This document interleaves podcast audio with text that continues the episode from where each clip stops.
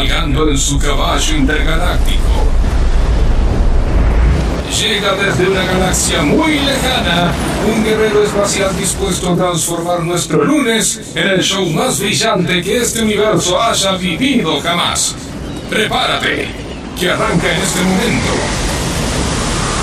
La cuenta regresiva. 3. Suban el volumen. 2. Pónganse cómodos. 1. Manténganse conectados.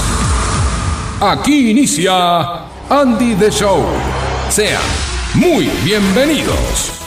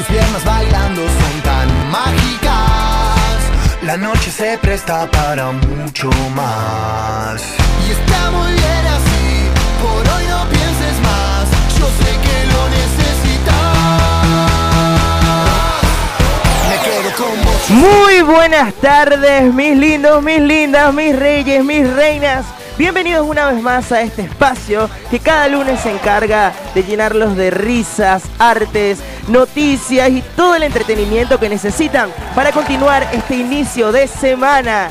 Hoy tengo un hambre, un hambre de pasarla bien, que no puedo más. Un hambre de compartir, de compartir con todos ustedes y pasarla lindo. Pasarla lindo estas próximas dos horas que hoy, bueno, me vine corriendo para la radio y no alcancé a comer. Así que hoy en todo lo que pienso es en comer y en entretenerlos. Así que para todos los amantes de la comida y del bajón, para todos ustedes, hoy vamos a estar hablando acerca de eso, de la comida. Vamos a estar hablando acerca de una lista de las comidas más pedidas eh, a nivel eh, de nuestro continente, en Sudamérica. Y nos gustaría saber cuál de estos platos ustedes piensan que está sobrevalorado, que está fuera de esta lista, que no es tan importante. Acompañándome en la conducción de hoy está nuestro queridísimo columnista Juli Benacho. Bienvenido, Juli. Hola, hola, hola, hola, hola, hola. Hola a todos, a todas, a todos. Un gusto estar aquí compartiendo contigo en esta tarde, Andy. ¿Cómo Ay, así bienvenido. que, que traes hambre? ¿Qué pasó? Ay, sí, porque yo decía, yo soy medio, Stanislavskiano, como soy así que me gusta sentir las cosas fuertes. Y dije, hoy voy a hablar de comida, bueno, Claro. yo voy a pasar hambre. No, Para que cuando Ah. piense en comida, tipo, lo que hable sea la razón, el corazón. igual, igual acá todos tenemos esa hambre de comernos el mundo. Claro, hablando de hambre es el hambre de comerse el mundo. Claro. ¿Cuál es tu comida favorita de Argentina, Juli? ¿De la Argentina? Sí. Uy, yo soy de, de, de Team mi, eh, Milanesa. ¿Y cuál es tu comida favorita de Colombia? Uy, de Colombia. Sí. Es que, bueno, ahí voy a tener que tirarte mucho. Vamos a hablar un programa todo, todo de no, comida no, no, pero, colombiana. no, pero bueno, no, pero ¿cuál es tu comida favorita, tu plato que es tú el que no podés? Yo creo que eh, hay una- un plato que no es colombiano, pero lo hace mi mamá. Así Sí. que como medio colombiano. Eh, ¿Cuál? se llama, es un arroz chino. Sí. Mi plato favorito en el mundo. Ah, es como un arroz chino colombiano. Bueno, igual Venezuela también tiene su, su propio arroz chino, como que nosotros cada país decidimos Claro. hacer nuestra propia versión. Arroz chino Bueno, venezolano. Hoy estaremos hablando de las comidas más aclamadas por los comensales y estaremos compartiendo esto en el segmento del momento Andy. Así que me gustaría escucharlos contándome qué comida piensan que está sobrevalorada. Recuerden que pueden contactarse con nosotros a través del WhatsApp de la radio 11 71 63 10 40 o a través de nuestras redes sociales en Instagram. Pueden encontrarnos como Andy en la radio y si no también en nuestro, en nuestro Twitter Andy The Show. Estamos por todos lados. Conmigo al comando de esta nave estamos destinados a pasarla bien estas próximas dos horas con la producción de Gonzalo Giles, Ailén Capra, Daniela Azul. Nuestro querido Juli Benacho nos estará también trayendo la columna en The Film The Show y por supuesto nuestro super operador Facu Celsa, nuestro gran amigo que está acá. ¿Cómo estás, Facu, hoy? Hola Andy, hola Juli, toda la audiencia me imagino del otro lado con ganas de escuchar un buen programa y de compartir cosas, todo, todo lo que tenemos preparado, todas las cosas que la producción prepara, Daniela Blue, eh, el señor González Giles, este, y, Y, bueno, Ailencita, eh, Ailencita Capra que está nuestra también columnista de- del ambiente y productora. Exacto. Ya la extrañamos, Ailén. La, la semana que viene ya, ya yo necesito que vuelva. Por favor. Además, hoy tenemos unas noticias súper polémicas acerca del clima, así que bueno, estaría buenísimo que esté Aileen acompañándonos en, en los próximos segmentos para continuar un poco con ella. Eh, así que bueno, hoy estarás trayéndonos un poco acerca de- del entretenimiento, algo polémico. ¿Qué nos preparaste hoy? Nos, Claro, y... Picante hoy se viene también. No, mira que hoy, hoy estoy nostálgico, ¿sabes? Nostálgico. Un poco, sí. Claro, Eso estamos... es el hambre, el hambre te da nostalgia Exacto, también. estamos hablando de comida, estamos hablando de comida Eso no- colombiana. me nostalgia, da, me da nostalgia, así que ahí vamos. Bueno, y para todos aquellos que quedaron felices y contentos con el estreno de la columna cultural de la semana pasada, Sí. el día de hoy nos estará acompañando la condesa de Andy the Show. Sol, sí, esa misma, Solcito, nos traerá novedades de los eventos culturales, esos que tuvieron o tendrán lugar en la provincia bonaerense esta semana. Eh, esta semana estuve en el Club de la Música, allí en San Martín, bellísimo, un espacio cultural excelente. Eh, la verdad es que yo no conocía este lugar, debo admitir que me voló la cabeza, así que bueno, espero hoy hablar con Sol y Claro. compartir un poquito de cultura con Eh, ella. Viste que Sol nos invitó al recital de Miranda. Bueno, Sí. tuvimos enviados especiales al recital. Ah, Ay, my, me no gusta, me gusta, me gusta. Bueno, quédense con nosotros para saber un poquito más acerca de todo esto. En el próximo segmento volvemos con Andy Te Informa para traerles las noticias más relevantes de la semana, los datos curiosos del día y mucho más. Ya saben, para mantenerlos informados, les estaré tirando un poco de esta data acerca de los acontecimientos sucedidos este día, esto y muchísimo más en el próximo segmento. Hoy no se olviden que estaremos hablando acerca de las comidas y para participar solo tienen que escribirnos sus mensajes a través del WhatsApp de la radio 11 71 63 10 40 o a través de nuestras redes sociales en Instagram como Andy la radio, sino también en Twitter como Andy Show. Estamos por todos lados, ahora nos vamos con un poquito de música. Justin Bieber, Stay, ya volvemos.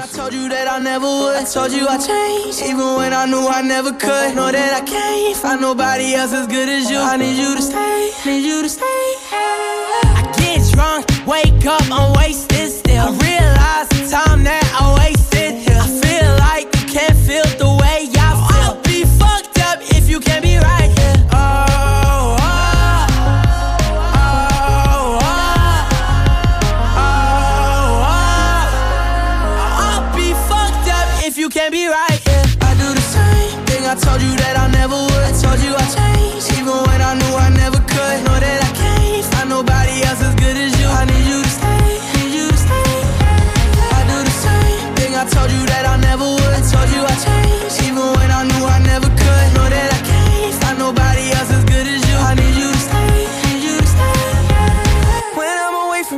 miss your touch.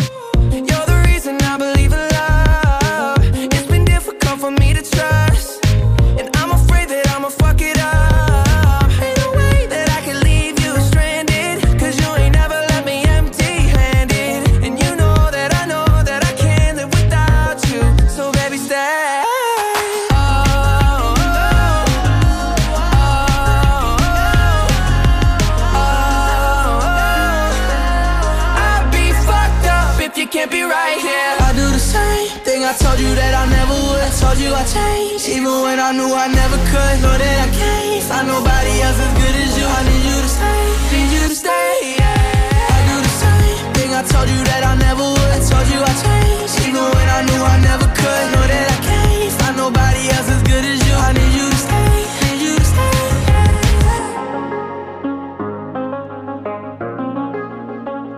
Oh, I need you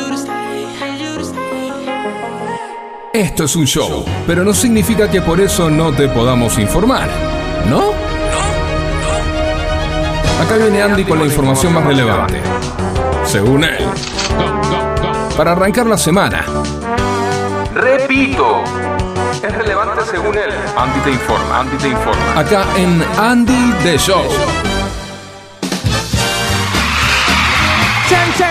Estamos de regreso en Andy D Show. Hoy lunes 21 de febrero, nuestro quinto programa. ¡Ay, qué emoción! ¡Qué locura! ¿Quién lo iba a imaginar que la idea que nació de un flash de dos chicos cursando la carrera de producción hoy se presente en vivo junto a un gran equipo que cada vez crece más y hace que este sueño se construya de la mejor manera para traerles la- lo mejor cada lunes en cuanto a las noticias, en cuanto a los eventos. Este, este show cada vez crece más y estamos muy contentos. ¿Qué te parece, Juli? Eso está re lindo. Es Y muy además, hermoso eso. Siempre decimos que los sueños se pueden cumplir y acá estamos. o sea, Claramente, los sueños se cumplen y para todas esas personas que nos escuchan y que tienen un sueño, los invitamos a, además de escuchar nuestro programa para inspirarse, los invitamos a luchar por ellos, que busquen, que se despierten cada mañana, que traten de encontrar una manera de conectarse con eso, porque los sueños se cumplen si los buscamos, si nos levantamos y luchamos por ellos. Esa, qué buenos Mo- consejos. momento motivacional de Andy Show. No, es que es de esa manera, ¿eh? no, hay, no hay otra. Ay, se me bloqueó. Es así, es así, es, es- es como funciona. Claro, los sueños se cumplen, o sea, los sueños igual hay que hacer como un plan, una lista de planes de cosas como para hacer, para ir guiándonos, para no quedarnos en un solo un sueño, sino en un plan. Dicen que un sueño sin plan no es más que un sueño. Y un sueño con plan es una meta. Hay que aterrizarlo, hay que aterrizarlo. Me encantan, me encantan esas frases con las que arrancamos hoy. Claro, ahí Muy empezamos profundo con la todo. Frases, Viva. frases de autoayuda en Andy D. Show. Claro. Que tenemos tanta hambre que mira. por Viste, se- esto también es lo que provoca el hambre. Bueno, vamos a hablar- un poquito acerca del clima. Hoy empezamos con una temperatura de 26 grados, mayormente nublado, con una máxima de 27 grados y una mínima de 17. No se pronostica nada de lluvia para esta semana. Sin embargo, estamos despidiendo el verano. Cada vez eh, nos quedan muy pocos días para aquellos amantes de- del calor y nos acercamos un poco a las temperaturas frías y gélidas del otoño. Ay, el chico sexy del De- clima. El chico sexy del clima. Meteorólogo. Meteorólogo. Bueno, vamos a empezar a hablar acerca de las noticias. Vamos a dar inicio a esta sección. Andy te informa. Un día como hoy, en 1929, Roberto G. Gómez Bolaños nace en la Ciudad de México. El actor, guionista y humorístico mexicano Roberto Gómez Bolaños, conocido popularmente como Chespirito, Sí. el Chavo, Claro. creador de, los, eh, de este tipo de, de personajes, el Chapulín Colorado. ¿Vos veías el Chapulín Colorado, el Claro, Chavo? sí, no, total. Er- Eh, pero ¿sabes qué pasa? Que fue mucho más famoso fuera de México que en México. Una locura, Una totalmente. locura. Yo me acuerdo que en Venezuela todo el tiempo veíamos el Chavo. Sí. Era como el Chavo y el Zorro. En Colombia también y acá me imagino que en la Argentina. Facu, vos Oh, veías el acá Chavo. nos, nos- lo siguen pasando acá. Sí. Claro, es que fue icónico. Eh, Claro, por supuesto. Eh, yo no sé, eh, nunca había escuchado la información que tiró Juli de que fue más famoso en otros lugares de América y del mundo que en México, pero... eh, Nadie es profeta en su tierra, dicen. No, dicen. Bueno, puede ser, pero eh, lo que sí, el genio de Roberto Gómez Bolaños va a ser recordado por siempre. Es como Gardel, ¿viste? Totalmente. Eh, porque el tipo con, eh, con cosas, mu- con televisión, con mucha humildad, haciéndola con mucha humildad, Sí. pero con mucho contenido y mucho concepto, eh, logró eh, que se metan en tu vida y en tu carne personajes, bueno, el Chavo, el Chapulín. El Chapulín Colorado, Ah, clásico. Eh, El los Doctor locos, Chapatín. el, doctor Chapatín, Sí, claro. O sea, personajes que no vas a olvidar nunca, hasta Claro. nu- nunca. Se te quedan en la piel Y ya. que se le contás a tus hijos y tus hijos le cuentan a tus nietos eh, y así seguimos, no van a morir nunca. O sea que realmente hay que reconocer la figura artística, el- la- no la figura, la talla Claro. artística de Roberto Gómez Bolaño en todo el mundo. Y es que pensando en eso, o sea, eh, no sé hace cuánto fue filmado, por ejemplo, el Doctor Chapatín, que es un. Son de la década de los primeros años de los 80. Sí, Imagínate, él, nació en en 1929. Sí, no, son Y aparte de destacar que fue lo único que hizo en su vida artística, interpretar los papeles que él mismo escribía. Nunca sí. interpretó papeles de otro. Y se hizo famoso un poco más de, de grande, ¿no? Sí, O sea, total. No, no, pero, eh, Por eso decimos el nunca, éxito- Claro, nunca hizo eh, papeles de otros, ni, ni Claro. interpretó cosas que no hayan escrito, estado escritos por otro. Claro. Él mismo hacía los personajes, los craneaba, los escribía y los personal, los eh, Caracterizaba. Los caracterizaba, perdón. No, ¿sabes qué me parece maravilloso? Que el doctor Chapatín, por ejemplo, ahorita lo utilizan mucho en TikToks. O sea, sí, total. O sea, sigue siendo tendencia después del paso del tiempo. Vigente todavía. Totalmente. Buenísimo. Bueno, en 1975 nace el boxeador argentino Sergio Maravilla Martínez, campeón mundial de peso mediano y de peso super welter de la CMB, Consejo Mundial de Boxeo. Un genio. Un genio. Maravilla. A la gente fanática del boxeo conmemoramos esta fecha. en 2008, Harry Potter sale a la venta en Argentina, la versión en castellano del libro Harry Potter y las Reliquias de la Muerte, el último de la saga del Niño Mago, escrita por la británica J.K. Rowling. Oh my god, ¿vos leíste Harry Potter? La verdad, no. La Sí, viste. soy muy. ¿La viste? ¿Eras más fan de, de Harry Potter o de Crepúsculo? Porque eran dos Ah, no, series no, y no, películas. Harry Potter a morir. total, Harry Potter a morir. Yo sí. creo que también era más del team Sí, Harry sí. Potter, era más, era más de ese estilo.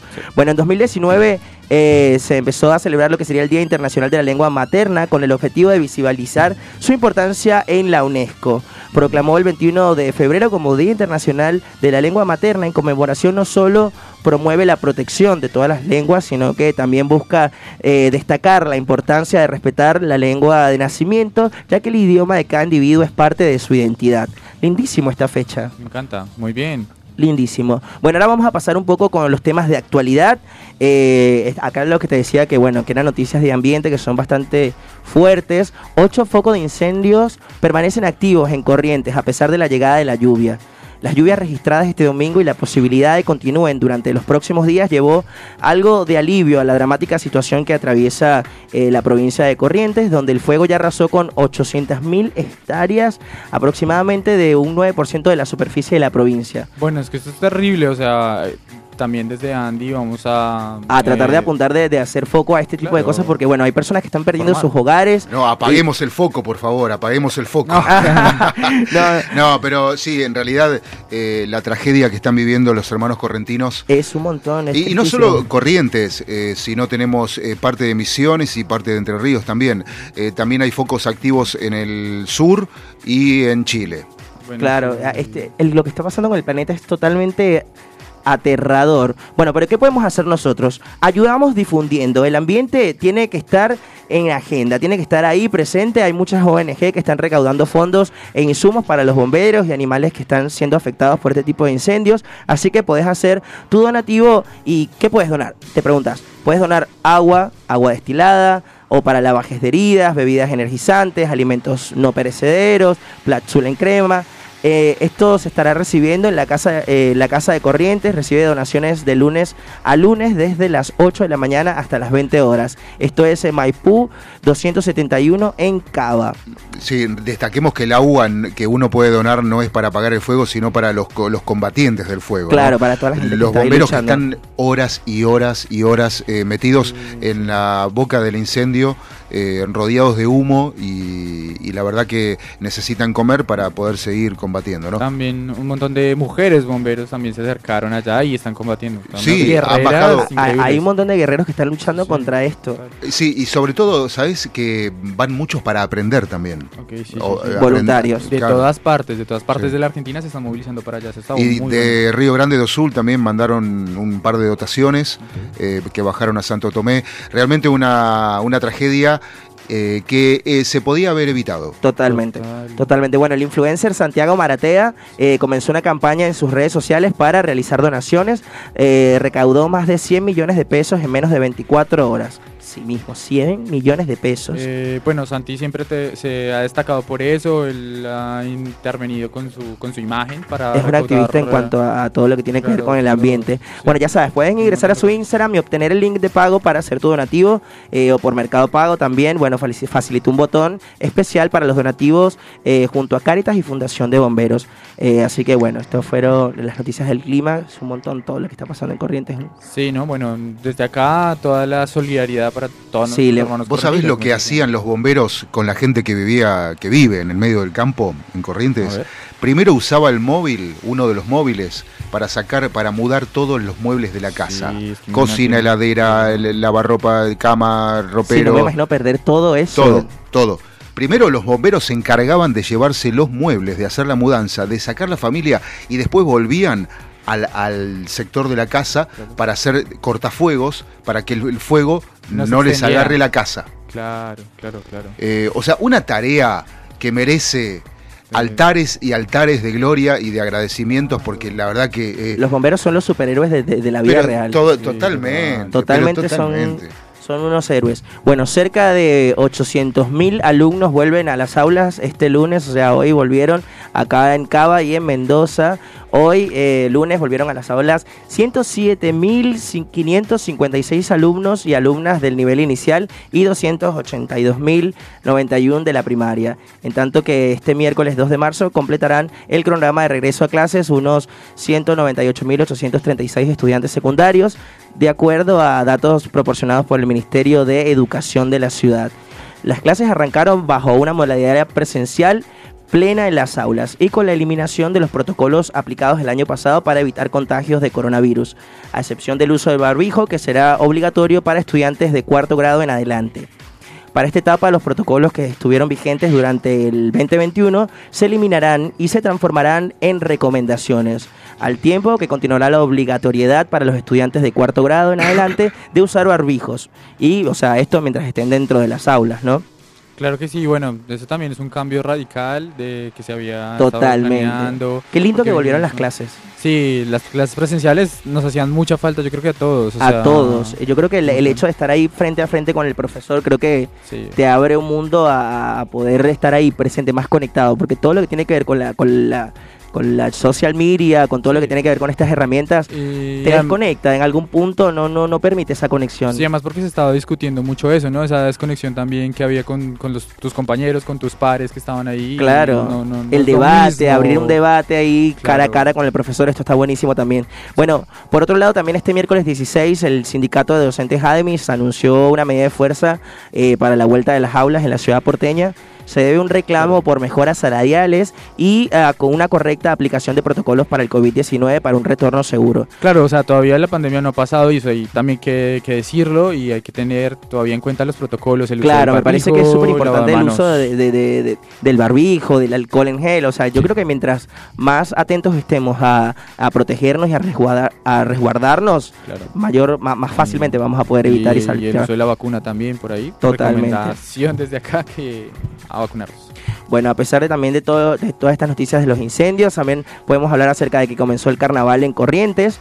Mientras la provincia fue declarada como zona de desastre ecológico y ambiental por los incendios, el carnaval oficial 2022 en Corrientes se inauguró en la noche de este viernes en el Cordó, en el Cordódromo de la capital y la provincia con el desfile de comparsas y agrupaciones musicales en las primeras 8 de la noche del corso proyectados a extenderse hasta el 5 de marzo. Ay, qué rico. Qué rico el carnaval, ya Qué nos rico, acercamos sí, a, a- a estas fechas riquísimas. Si yo le consigo, si yo le consigo el, el corset, se pone las plumas y Claro. entra Yo- a bailar. Sí, total. Tráemelo ya, hacemos Andrew igual en corsé para el Ah, próximo bueno, carnaval. ah, ¿Cómo bueno, que me no? gustó esa actitud. Andy eh, Garota. Ya, ya, ya, ya. Sí, por ahora. favor, llegó al carnaval, Andy. Yo, hay ya. que poner las eh, pilas ¿qué, para este color. ¿Qué color le, le gusta el plata y el blanco? A mí me encanta el plata y el blanco, sí, me gusta. Yo le leo la mente. Me gusta. No, y pero tengo una máscara tipo hermosa, tipo, ay, ya está. Ya antifaz. Antifaz, Anti- tremendo. tengo un antifaz en casa. Ay, Dios, para Juli, trae. Todo. Sí. Eh, y a Juli le podemos poner, ¿qué le podemos poner, González Eh, Giles? a Una- Juli? unas alas. Una que proponga. Sol ¿Unas también. alas? Unas alas de Unas Una Secret. sa- ah, unas alas. Claro. Un ángel colombiano. Algo rojo, algo rojo dice Sol. Listo, sí, de una. Me Total. algo Eh, rojo. Aunque, no sé, algo azul también. Y puede tiene ser. reminiscencias con un diablo el rojo. Total, Ah. diablillo. Siempre nos trae cosas picantes y polémicas, va. Claro, dice ¿Tengo cara Andy? Andy de blanco dice Sol y vos de rojo. Va, para hacer el contraste. Ah. Sol, ¿cómo me, Sí. me estás llamando diablito o algo así? Que tengo cara de picar. Sos ardiente. Ah, Ah. Claro, un manantial de pasión. Bueno, Gracias. estas fueron las noticias más resaltantes del fin de semana y de la semana. Recuerden que pueden escribirnos y mandarnos sus audios con su nombre, contándonos de dónde nos escuchan y qué es lo que más les gusta de este programa. Ah, bueno, y recuérdense que lo más importante también es que nos cuenten acerca de la consigna del día. ¿Qué comida creen que está súper sobrevalorada? ¿Qué comida? Sí. Cuéntenos por mensaje, pueden hacerlo a través del WhatsApp de la radio 11 71 63 10 40. Por o favor. a través del Instagram de la radio. ¿Cómo es el Instagram de la radio, Mr. El Juli? Instagram de la radio es Andy Radio. Andy, la Ah, radio, ¿cómo? Andy Dios radio. mío, por Dios. Estaba, estaba que- patinando ahí. Andy en la radio, en la radio. Andy, la radio, sí. Lo que a mí me, me cuesta asimilar eso de la comida sobrevalorada, porque por ejemplo, los huevos turcos que hago yo, Claro. Ah. eh, ¿Cómo son los huevos yo te los ¿Cómo puedo llegar los a cobrar. Sí, ¿Vos sí, viste sí, algún ¿cómo son huevo turco? El No, huevo turco, no, no te voy a dar el secreto. ¿Cómo? Eh, los huevos turcos que hago yo, te los puedo cobrar 10 mil pesos si quiero. Ah. Los hago yo. Ah. Y sí, ese, no sé, para mí. ¿Cómo se hacen los huevos turcos? No, no te voy a dar el secreto. Ahora que salgamos del aire, entonces nos, nos Bueno, porque- fuera del aire nos tienes que contar. ¿Cómo tú? Bueno, está bien, pero, Bueno. pero no voy a dar el secreto. Y no puedes No. decir huevos turcos cuando yo tengo hambre. Ay Dios, este programa me va a costar un montón pensar en comida. bueno chicos, recuerden que pueden escribirnos al WhatsApp de la radio, al Instagram, que ya lo acabamos de decir. Recuerden que es importante que se queden conectados con nosotros. Ahora nos vamos con un poco de música. Nos vamos con Tú y yo, de Thalía. Ya volvemos con mucho más de Andy The Show.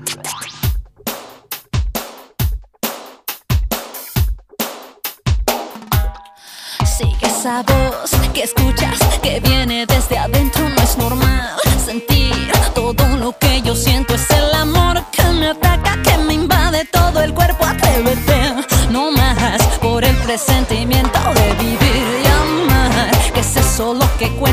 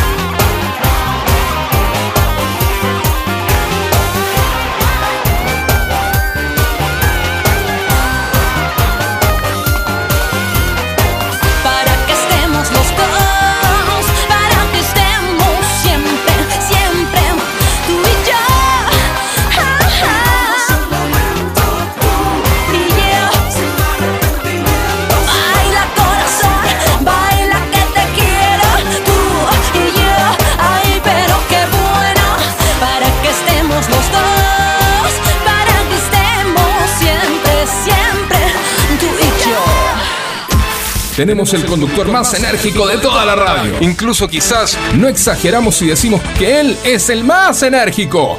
En una radio de 500 kilómetros. Por eso necesita un momento para brillar. Señoras y señores, niños, niñas y niñes, acá llega Momento Andy. A Andy The Show. Chan, chan. Estamos de regreso acá en Andy Show. Llegamos al momento del programa en el, que, en el que este se vuelve su escenario y los invito a compartir las historias conmigo. Los invito a recibir sus mensajes. Estoy muy contento de este quinto programa que estamos acá, bueno, con Juli. Estoy súper feliz de estar eh, acompañado con este súper gran conductor. Y bueno, estamos acá en Momento Andy. Y es que vamos con toda, o sea, quinto programa, estamos súper bien. Quinto cosa. programa, estamos súper bien, estamos recontentos. Sí, bueno, hoy estábamos hablando acerca de las comidas porque, bueno, yo venía con hambre y dijimos, bueno, hay que hablar acerca de la comida. Bueno, ¿eh? tú, tú ya me preguntaste cuál es mi comida favorita, pero tu comida favorita. Mi co- no, ahora estamos hablando de la comida sobrevalorada. La Ok. comida que yo pienso que está sobrevaloradísima. Yo voy a decirlo, creo que es el sushi.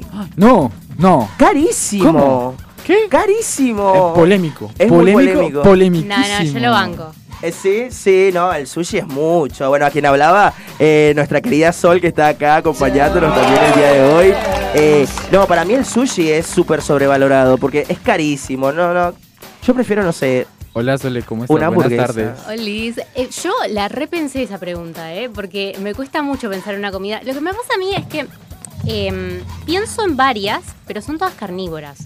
Y yo soy vegetariana, entonces no sé si es justo que diga eso. Ah, no. Ah. No, o sea que un asado sobrevalorado. Para mí el asado está Uh, recontra no, ¿cómo? No, no, no, no, no. no, chao, adiós, me Conozco un montón de gente carnívora que no, no, no, no se muere por un asado ni ahí.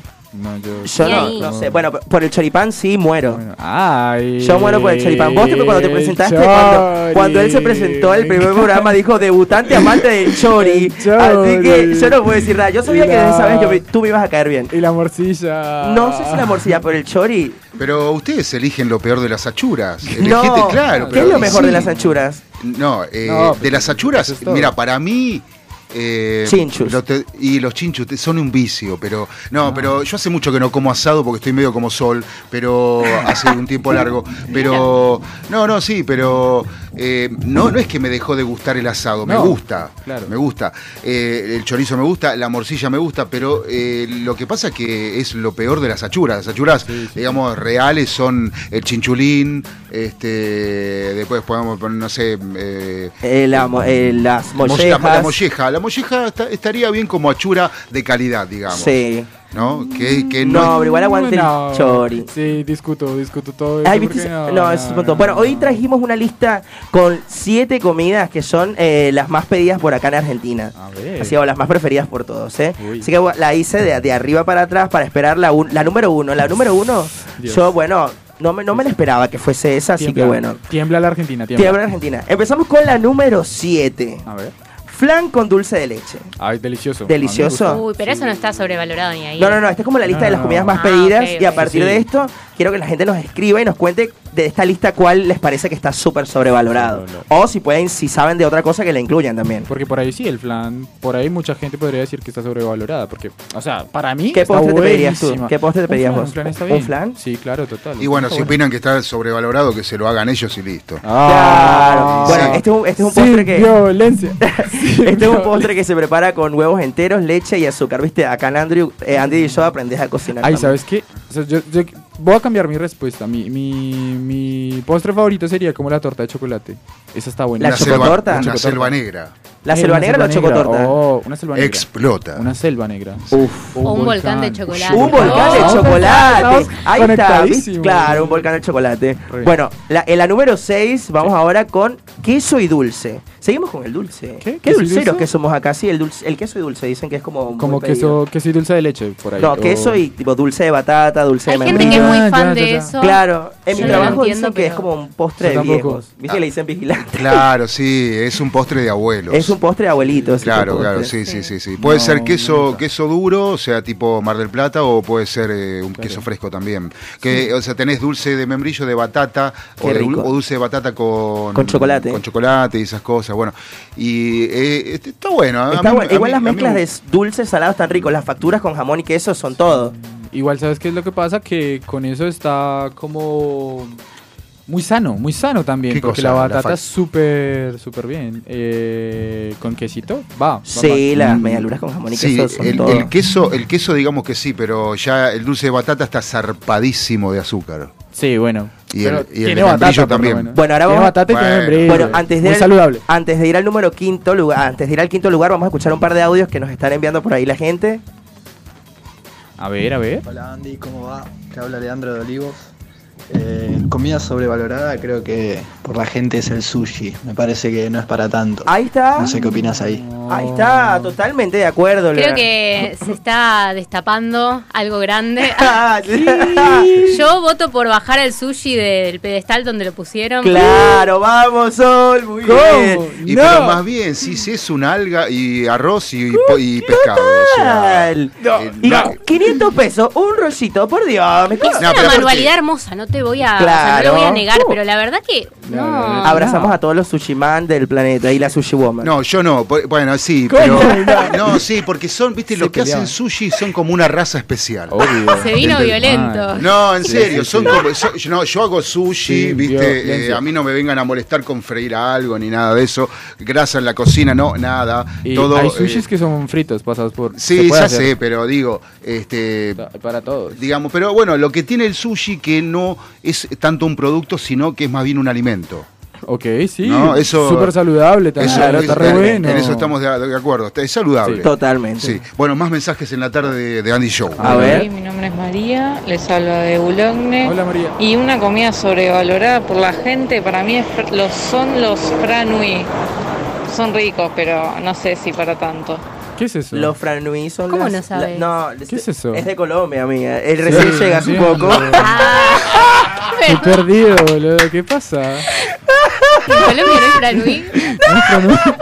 Sí, sí, sí, sí, sí, pero estamos acá comentando. Es, es un postre francés, ¿no? ¿Qué? ¿De dónde es? Es de Marte, chaval. No, los franui son como. ahora, ahora lo voy a explicar, lo explico malísimo. Por favor, a porque- ver, a ver. Son las frambuesas eh, re- recubiertas de chocolate, Ah, ahí está, sí, ya las probé y sí. ¿Cómo? Pero ¿Cómo que? Para, para, para. pero o es- sea, ¿me están diciendo que está ¿no? sobrevalorado? Pero es carísimo también. No, pero no me ¿cómo? importa Sí, que esté es verdad, caro. es No me importa caro. que esté caro. Está buenísimo, es una ¿Vos muy buena idea. ¿Vos te comprarías? Sí, me, me los compro todos, o sea, todavía me los compro. Sí. Total. Ay. Bueno, a ver, ¿qué más nos dicen por ahí? Che, Maru, yo- para acá, Sol y yo te bancamos. Jennifer, soy Sí. Vicente López y para mí la comida que está sobrevalorada son las hamburguesas. No.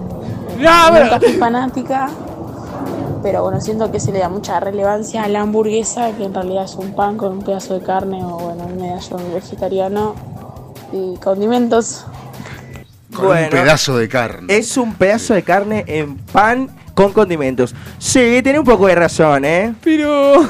Todos amamos la hamburguesa. Eh, estoy siendo el más gordo, ¿no? Estoy siendo Claro, el más vos gordo no querés mandar nada, la- no estoy querés- bancando todo, por favor. ¿no? Yo ni No, yo, es que ni yo, yo que yo sí- sí- siempre estoy como entre un sí, pero no. No. Porque es como, bueno, sí, capaz está un poco cara, pero.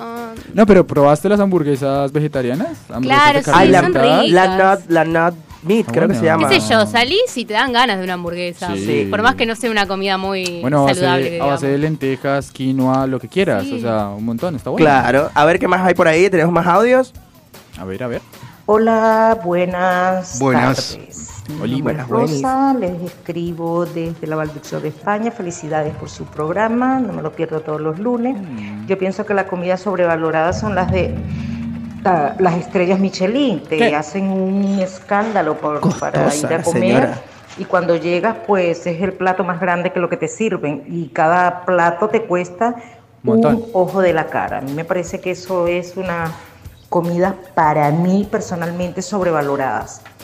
Claro, o Sales sea, y de ahí del restaurante gastas casi 400, 500 euros No. y vas y te vas a comer una hamburguesa afuera que te llena más y son más ricas.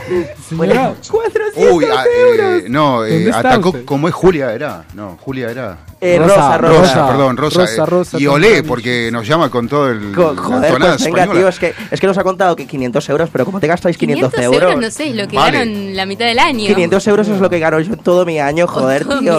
Bueno. ¿dónde estás vos? Por favor, acá está en en la Argentina ya. Tía, pues tía, venga, rescáteme, por favor. Sí, le vamos, a tener, le vamos a tener que pedir que nos explique o nosotros buscar qué es los Michelin. Los Michelin Ah, es, sí. es- es una cadena de restaurantes Eso sí, famosa. no, no, no, eso sí lo sé yo. Sí. Los Michelin son los premios a la gastronomía. ¿Cómo no van a saber eso? No, No, no, yo qué no, sé yo, yo no vivo en España. No, Eh, pero- no, no, no, pero están presentes en todo, en todo el planeta. Bueno, Claro. acá ¿También? explico. ¿Acá también claro, acá también en la Ah. Argentina. Son unos premios, son como, como los Oscars, pero para la comida. Entonces, Tremendo. a tu restaurante. encanta. ¿Cómo, cómo no me enteré de esto? entrega-? Ah, no, Claro. es un servicio especial para restaur como- para eventos. No, no, no, no, no. Es una como una sociedad Sí. de la gente que, que trabaja en gastronomía y te entregan una, una estrella, una calificación de, ¿Al de 1 plato? a 5 eh, a tu restaurante. Entonces llegan súper random así a tu restaurante y te pueden colocar de 1 a 5 estrellas Michelin.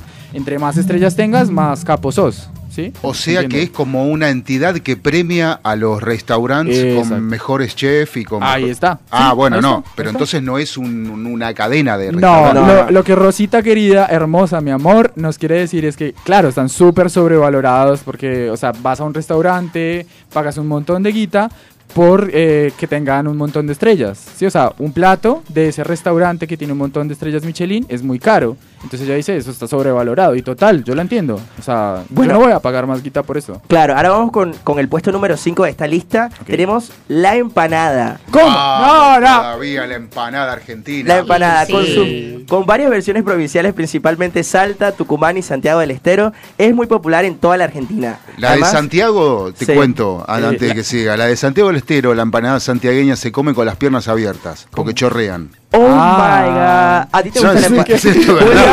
Juli, ¿a vos te gusta la empanada? Mito, me encanta. La ¿Te santiagueña, vos preguntale a un santiagueño, vas a ver un santiagueño comiendo empanada y con las piernas abiertas el chabón, ¿eh? porque No. chorrean de lo lindo. Pensé que eso venía Sí, con otra cosa. ¿Qué? No, claro, fuerte. Facu, ¿qué? ¿Cuál es tu empanada bueno, no, favorita? lo que vos si lo jures en tu cabeza. No. Sí, no, polémico. Eso Vino, no. vino ardiente, Juli. Mi, mi empanada favorita es la que se hace, bueno, al horno, o sea, empanada argentina, y la que tiene por dentro panceta y Uh. este ciruela. Uh, ¿Y vos? Con queso. ¿Vos, Sol? Está bueno. Eh, la mía.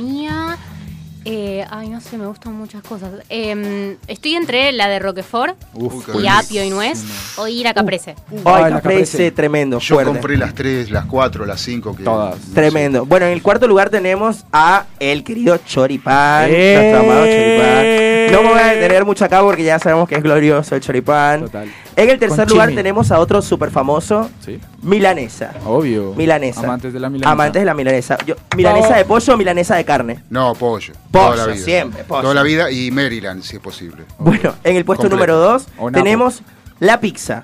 Sí, bueno, puede ser.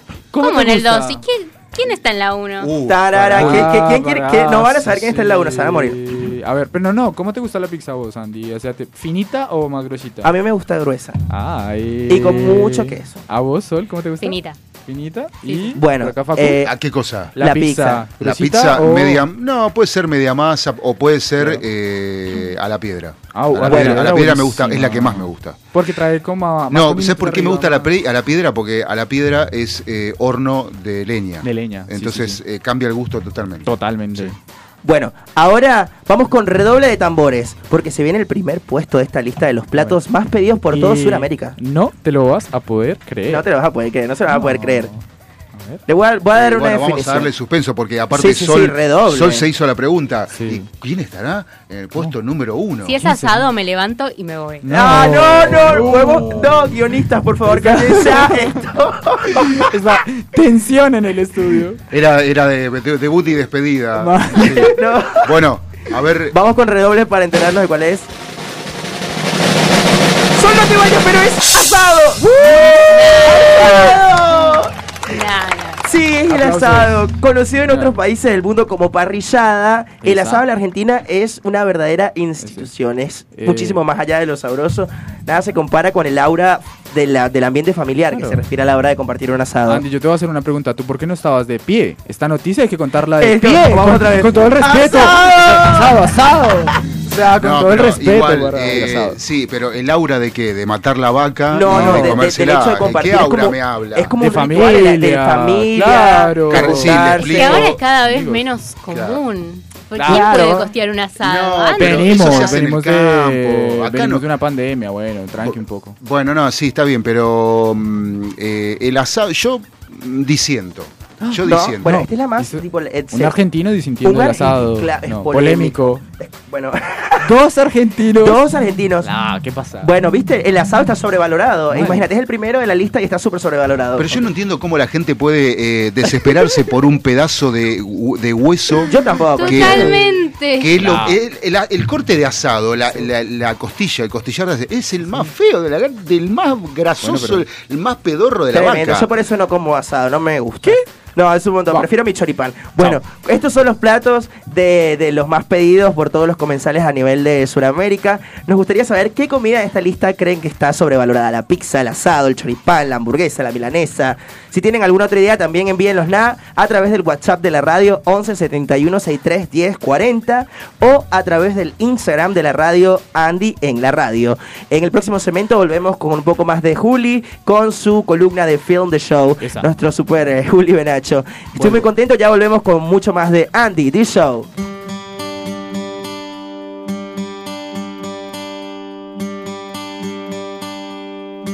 Andy the Show. Summer has come and passed. The innocent can never last. Wake me up when September ends.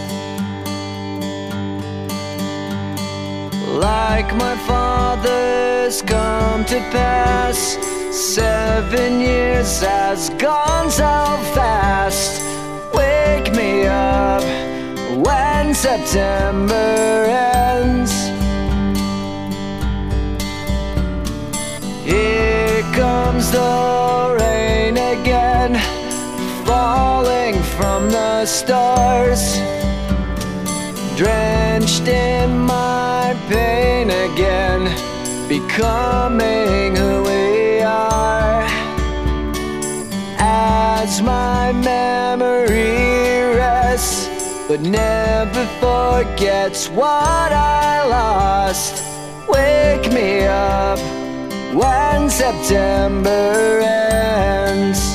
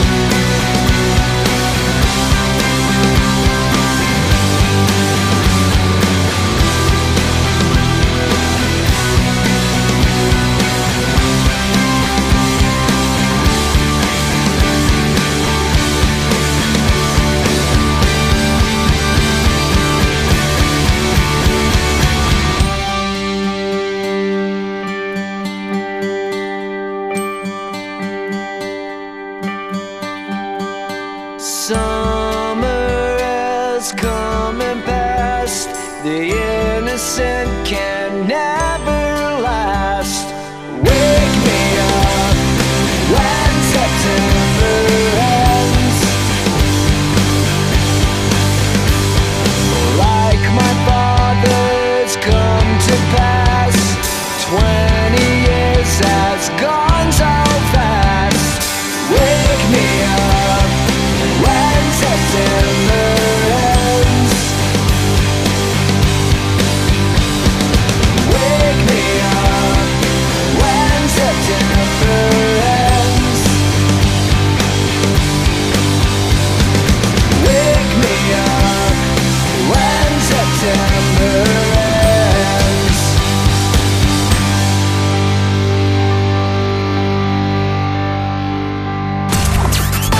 Andy The Show.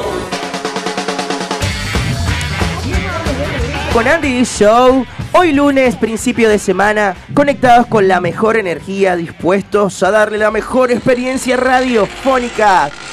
Damos la bienvenida a los micrófonos de Andy a nuestro queridísimo columnista estrella que se presenta a sí mismo como debutante y amante del Chori. Nuestro queridísimo columnista de Torcuato, Juli Benacho. Bienvenido otra vez. Hola, hola, muy buenas tardes. Estoy haciendo pose sexy. Me no encantó que te ver. pusieron música de sexy, dale, dale. Bueno. Livio, vamos. Estoy bien, o sea, para los que no nos ven, estoy haciendo cara Está, de sexy. está haciendo cara de Estoy sexy ahora. cara de sexy ahora. Bueno. Estoy haciendo pucheritos. sí. Cuéntame, ¿cómo estás, Juli?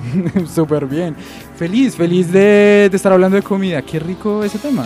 Genial. Sí, qué rico hablar de comida, Dios mío. Sí, pero creo que fue mala idea porque ya me dio hambre. Yo, todos tenemos hambre acá. Yo llegué con un hambre y yo dije, ya está la comida. Y creo que fue peor, creo que no fue nada. Y seguimos, el- seguimos sin catering. No, No, seguimos sin no catering. Sí. Pero Dios mío, Daniel Azul. Gonzalo Giles, Aile Capra. Eh, Es no sé. Una eh, protesta. sí, eh, está buena la remera que tiene el productor general hoy. Re- realmente muy radiofónica, muy musical, muy Me tecnológica, gusta. muy, muy de todo. Una cosa fantástica. Una remera roja con combinaciones de pianos y equipos de sonido, acompañados de algunos cassettes, nos visten a Gonzalo Giles, productor general de este espacio. Un tallado jean que acompaña para esta camisa. Está toda la descripción del vestuario del Gon, sí. Sí, Gonzalo totalmente. Giles. Go- No, Gonzalo pará, pero vos no viste el cráneo que tiene Ah, arriba. Ah, y arriba está acompañado de un cerebro muy, Cla- claro. muy, No, muy fuerte. Nos lo está modelando. La el masa cerebro de la encefálica. radio. Ma- La masa encefálica del cerebro. La masa encefálica de la radio. Ahí todo un crack en nuestro productor, Claro, sí, superproductor. exactamente, sí. Gonzalo está pasando súper bien. Durante todos los cortes se estaba dando ahí hasta el piso baila- bailando y perreándose todo. Lo está perreando hasta abajo. O sea, queremos, informa- abajo. queremos informar Son las ahora en la energías radio. del carnaval. Son las energías así. del carnaval, exactamente. Sí, los el problema es que en el control estoy él y yo nada más. Ah, Bueno, ¿qué tenemos? Cuéntanos, Mira, el Juli. día de hoy yo les dije que estaba un poco nostálgico. Sí. Así que voy a traerles para ustedes, eh, por favor, redoble de tambores. Ah, amores, no, Todo, ya todo. los voy a empezar a cobrar los redobles. No, bueno, está bien. Así que en Field the Show les traigo. Si tuviera 30, muy buena película, ya está disponible en Netflix y les voy a contar de qué se trata. Ah, por supuesto. Bueno, esta historia cuenta la historia. ¿Alguno se lo ha visto ya por acá? Por favor, levanten las manos. No, ¿Cómo se llama? nunca Si tuviera 30. Si tuviera 30, Si bueno. tuviera 30 la sentí nombrar. ¿Cómo? ¿Cómo no se la van? Bueno, por eso la trajimos el día de hoy, Muy para bien. que todo el muy mundo bien. la viera. de qué, de qué va esa película. Es una adolescente, tiene 13 años, se llama Jenna y la verdad está cansada, está harta, ya no se soporta más el bullying que le hacen en el colegio. Entonces, cuando va a cumplir sus 30 años en su fiesta de cumpleaños, pide un deseo. Ella quiere tener 30, ser coqueta y próspera. Lo que deseamos todos. Obvio. A los 13 todos queríamos A los ser- 13 y a los 26, mi amor. No, a- a- a- sí, bueno. Eso lo decís vos. Pero escúchame, no, pero a los 11, 10, 12, 13, 14, pensás cuando yo tenga 30 años. Sí, pensamos. eh, todos pensamos en sí, eso. sí. Alto, alto fail, la peor mentira. Lo vamos a tener todo resuelto, pensábamos de la vida. Y, no. Yo creo que en realidad es como que a esa edad ya los 30 te parecen demasiado lejanos. Capaz pensás en cumplir 18, tipo la mayoría de edad, pero como que todavía no... Claro, Bueno. yo ni, o sea, yo ni en pedo diría quiero pararme a tener 50, ponele. Yo quiero vivir hasta los 50 y, o sea, de- disfrutar el camino hasta los Ah. 50. Me parece que es más propio de los 20 años, decir como, uh, qué ganas de tener 30 y tener la vida un poquito más organizada. Pero es que esta película es yankee, entonces por ahí como que le pintaba a tener 30. Claro, claro. Viste que ellos tienen como mucha planificación. Sí, total, muy largo. Bueno, y resulta que por unos polvos mágicos que le había regalado su eh, amigo, su mejor amigo Matt, Su amigo le dio unos polvos. unos... por favor. Polémico. Polémico. Pero estos eran mágicos, así que Ok. tranqui. Ey, tenían 13 años, por favor. Bueno, pero igual que tenga 13 años y que le dé unos polvos, eso Sí, era bueno, polémico. Le dio unos polvos mágicos y al día siguiente llena, se levanta, se despierta. Menos mal que, dijo, que no dijo que le echaba unos polvos, Por porque si no cagamos. Y se despierta llena. Polémico. No, Jenna se llama la chica. La chica que tenía 13 y ahora tiene 30. Claro. Bueno, ella se levanta al día siguiente con, con 30 años, siendo muy próspera, pero sin entender qué había pasado. O sea, no recordaba todo lo que había vivido entre los 13 y los 30. Así que le pasan una serie de cosas. Ahí ya la complicamos. ¿ves? Claro, Sí, ya. tremendo doxa. Sí. Y imagínate despertarte con 10 años más, Y sí. con un chongo buenísimo al lado y volverte a dormir. Porque eso no pasa siempre. Se daba vuelta y quedaba otra vez dormida. No, bueno, Jenna empieza a, mirar qué es lo que pasó, qué, pasó en todo este tiempo, qué fue ella en su vida, cuáles son sus amigos. De hecho, va y busca a Matt y le pasan una serie de cosas, no les voy a contar para que se puedan ver la película. Y la pregunta que nos sale es, bueno, ¿podrá volver a tener 13 esta chica o qué va a pasar con Jenna? Eh, les cuento de la dirección. La dirección está a cargo de Gary Wink y el guion y la producción eh, están a cargo de Roland Emmerich. Mi, mi inglés me está matando el día de hoy. Vamos que tú puedes. Vamos. Está Josh Goldwyn eh, y Katy Uspat. Ha- hace- esa película, me- me- vos me contabas que no, no es, es una película vieja que recién suben a la plataforma de Netflix, ¿no? Exacto, o sea, también la idea es recomendarles películas me- de inicios buenas. de 2000 que también están muy buenas, eh, que no están para nada súper valoradas, ¿no? Para No, no, están súper sobrevaloradas. Pues, hay- también hay muchas películas que están súper sobrevaloradas. Súper sobrevaloradas. A, a un día podríamos hacer un capítulo en vez de comidas, de películas sobrevaloradas. No, esta no, esta no la vayan a matar porque amo esta película. Amas esta película. Hay muchas películas del pasado que están, pero de, del pasado, hace 10 años, que están buenísimas. Sí, y que están volviendo en, en onda remakes y buenísimo. ¿Esta eh, está igual la película o es directamente un remake? No, está, bueno, más adelante, ya, ya- ya te cuento Vale, vale. De qué viene la, de dónde viene, de dónde sacaron esta historia. Les voy a contar del casting. El casting está, eh, bueno, la Jenna joven, la chica de 13, está interpretada por Krista B. Allen, que sabemos muy poco de ella, no, no fue tan famosa. La que sí es muy famosa es la Jenna de adulta, que es Jennifer Garner, mamacita Jennifer Garner. Y eh, el Matt, que les decía que era el, el mejor amigo de esta chica, es Mark Ruffalo, que ahora está interpretando a Bruce Banner, el doctor que hace de Hulk en toda esta trama. Hulk. Ay, imagínate Sí, verte una película con Hulk. Este es el Eh, protagonista también con Claro, exactamente. Eh, The Avengers. Y bueno, Matt joven, que lo interpreta a Sean Market. Y a propósito, suena de fondo, no sé si lo alcanzan a escuchar, Thriller de Michael Jackson, que está buenísima. Sí, buenísima.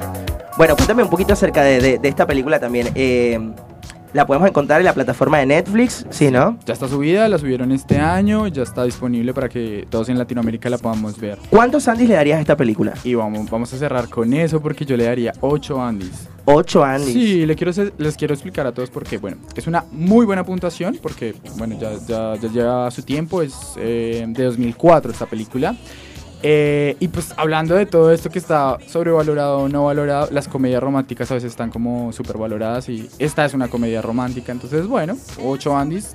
8 para verla. ocho para verla, tal cual. para verla. Total, y además para que vean a Jennifer Garner en sus mejores años. Esta película la hizo icónica, así que bueno, por eso, por eso son, son sus ocho Andys. Yo, yo la vería, la vería porque me parece bastante interesante y me gustaría ver si hay un giro de trama, o sea, que no tenga que ver con, con el hecho de, de solo los deseos, porque viste que está la película de 16 deseos de Disney, Claro. que es algo similar, viste que la chica va tachando los deseos y se van Ah, cumpliendo. Ahí está. Claro, Sí. Bueno, a mí lo que me gusta son las referencias a los años 80. Sí. Todo, mucho, mucho brillo, mucho Vestuario. style, vestuario. Claro. Y eh, un dato adicional es que eh, eh, con el vestuario ellos lograron contar también la historia de la evolución del personaje. Hermoso. Así que está muy bueno eso. Eh, mucho referencia a la moda. También, pues, hablar del paso a la adultez, que está bueno, como cómo vas madurando, ¿no? Como ella tuvo que madurar en cinco minutos, ¿no? Cuando se da cuenta que, que tiene 30 y que tiene que Ay, laburar, tiene que hacer un montón de cosas. Bueno, es ese salto a la adultez. Y bueno, también te, te, te respondo la pregunta que me estabas haciendo hace poco sobre si la historia era nueva o si ya se había eh, tratado en el pasado. Y es que eh, esta historia ya se había contado, eh, una historia que interpretó Tom Hanks cuando era un joven super papacito.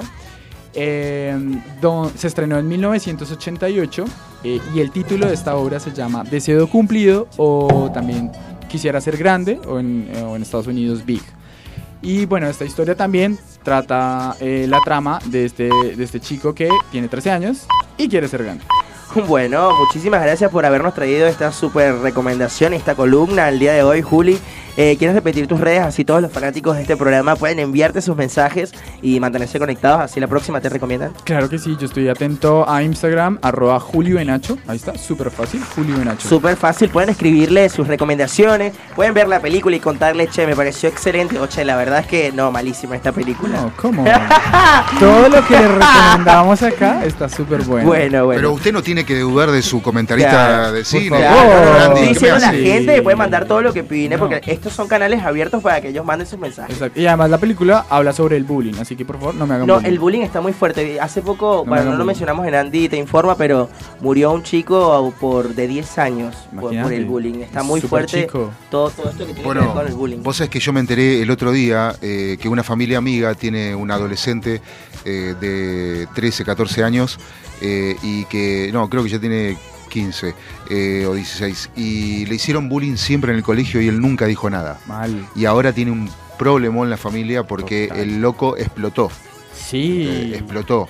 Y es un problema eh, realmente, un- más que un problema, es un flagelo, otro flagelo de la sociedad del bullying que tenemos que aprender a que no sirve absolutamente para nada. Exacto. Totalmente. Me encanta, me encanta que estemos dando ese tipo de mensajes acá. Sí, no, total. Sí, además es algo que me parece que es un, es un tema desde el que se empieza a hablar con mucho énfasis, no desde hace mucho tiempo, entonces el hecho de que esta película sea del 2004 y ya esté tratando el tema está bastante avanzada, te digo. Eh, a todos los profes que nos están viendo y que quieren ver la película y que quieren contar de esa película, bueno, también está ahí disponible en Netflix para que también, eh, sí, les tiro el dato ahí también para que puedan dialogar con sus estudiantes.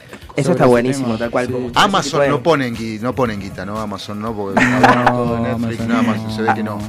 No, ni Amazon, ni HBO, no sé. Te traigo, La- te Claro, traigo la próxima. Ni Disney, nada. No, HBO sí te trajimos. Bueno, te Ah, traigo Claro, la próxima. Euphoria. Obvio, te traigo la próxima de Disney. Bárbaro, buenísimo. Bueno, me favor. encanta. Bueno, muchísimas gracias, Juli, por habernos acompañado. Esta peliculita que nos trajiste buenísima. Espero que todos la puedan eh, ver. Y si no, bueno, bueno, te vamos a estar eh, escribiendo a los fans por el Instagram que dejaste. El- Juli Benacho.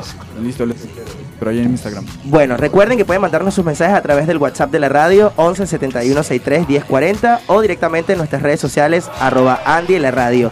Recuerden colocarnos el nombre y de dónde nos están llamando. Ahora nos vamos con mi nuevo vicio de Morat y Paulina.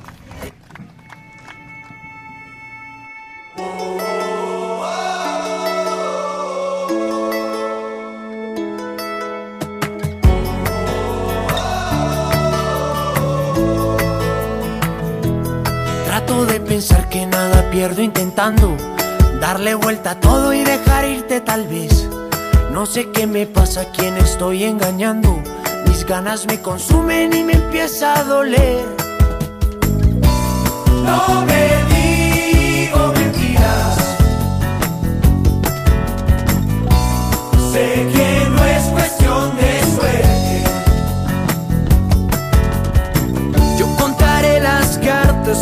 las mías. La mesa está fría. Entiende que solo quiero una noche perdida.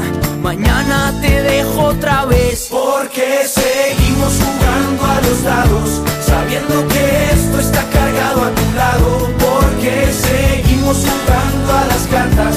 Sabiendo que tienes unas bajo la manga. Y porque vinimos bailando este tango. Si me caigo del piso sin poder acabarlo. Eres mi nuevo vicio.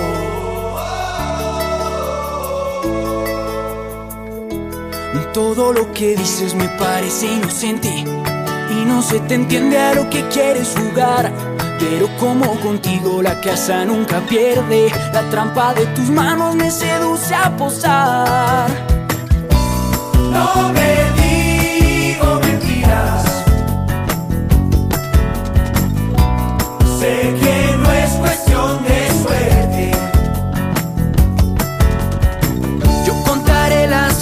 cartas, tú las mías. La mesa está fría. Entiende que solo quiero una noche perdida. Mañana te dejo otra vez. Porque seguimos jugando a los dados. Sabiendo que esto está cargado a tu lado. Porque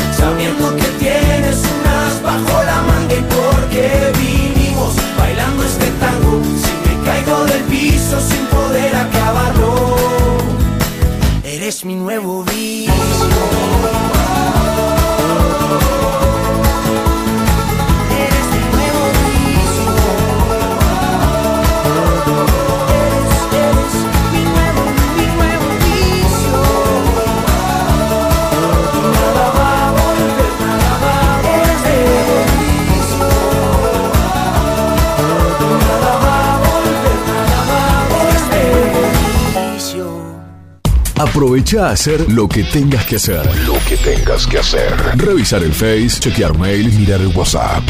En unos minutos estamos de regreso. En FM Sónica. Iniciamos nuestro espacio publicitario.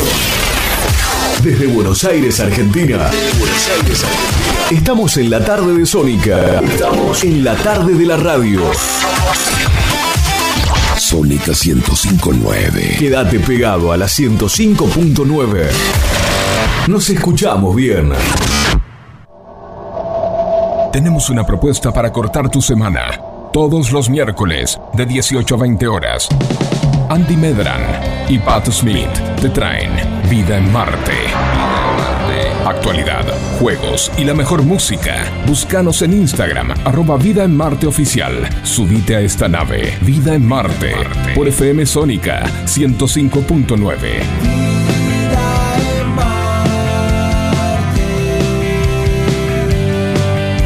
Vida en Marte.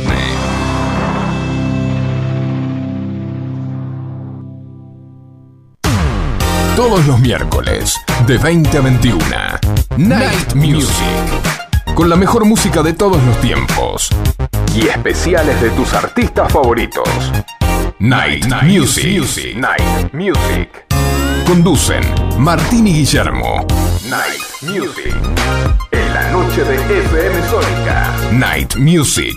Siempre. Con la mejor música. Para vos. Para ser competitivo en la industria es necesario contar con una flota de vehículos acorde con los tiempos que corren. Por eso, a la hora de renovar el parque automotor, piense solo en el especialista. Adrián Mercado, Subastas Online. Hay mayor satisfacción de que te presten un cargador cuando te estás quedando sin batería. Gracias a la vida. Tu pulso vuelve a su normalidad, volvés a respirar mejor y hasta te mejora el humor. Por eso, en FM Sónica, todos los miércoles a las 23, te traemos El Cargador. 60 minutos con música e información. El Cargador. JJ te acompaña en las noches de FM Sónica. Todos los miércoles a las 23. El Cargador. El Cargador. El Cargador. El Cargador. El Cargador. Si tu celular entró en cuarentena, déjalo en manos de especialistas. Numeral Cell. Cambios de pantalla, baterías y todo lo necesario para que tu celular vuelva a funcionar como el día que lo sacaste de la caja. Numeral Cell. Visítanos en nuestras cuatro sucursales. En Florida, Avenida Maipú 574 y Avenida San Martín 2462. En Belgrano, Avenida Cabildo 3030 y 2370, local 56. Numeral Cell, accesorios, fundas y mucho más. Te esperamos. Canciones. Canciones de cuando grababas desde la radio y el locutor te las pisaba. Pisaba. Vuela, vuela. Tributo a los 90. Perteneciste a una raza antigua. Hola, ¿cómo les va? Yo soy Josefina Zócola y los invito a revivir lo mejor de los 90 en dos horas imperdibles. Vamos a rendir tributo a grandes bandas y solistas de los 90 y seguro va a ser emocionante.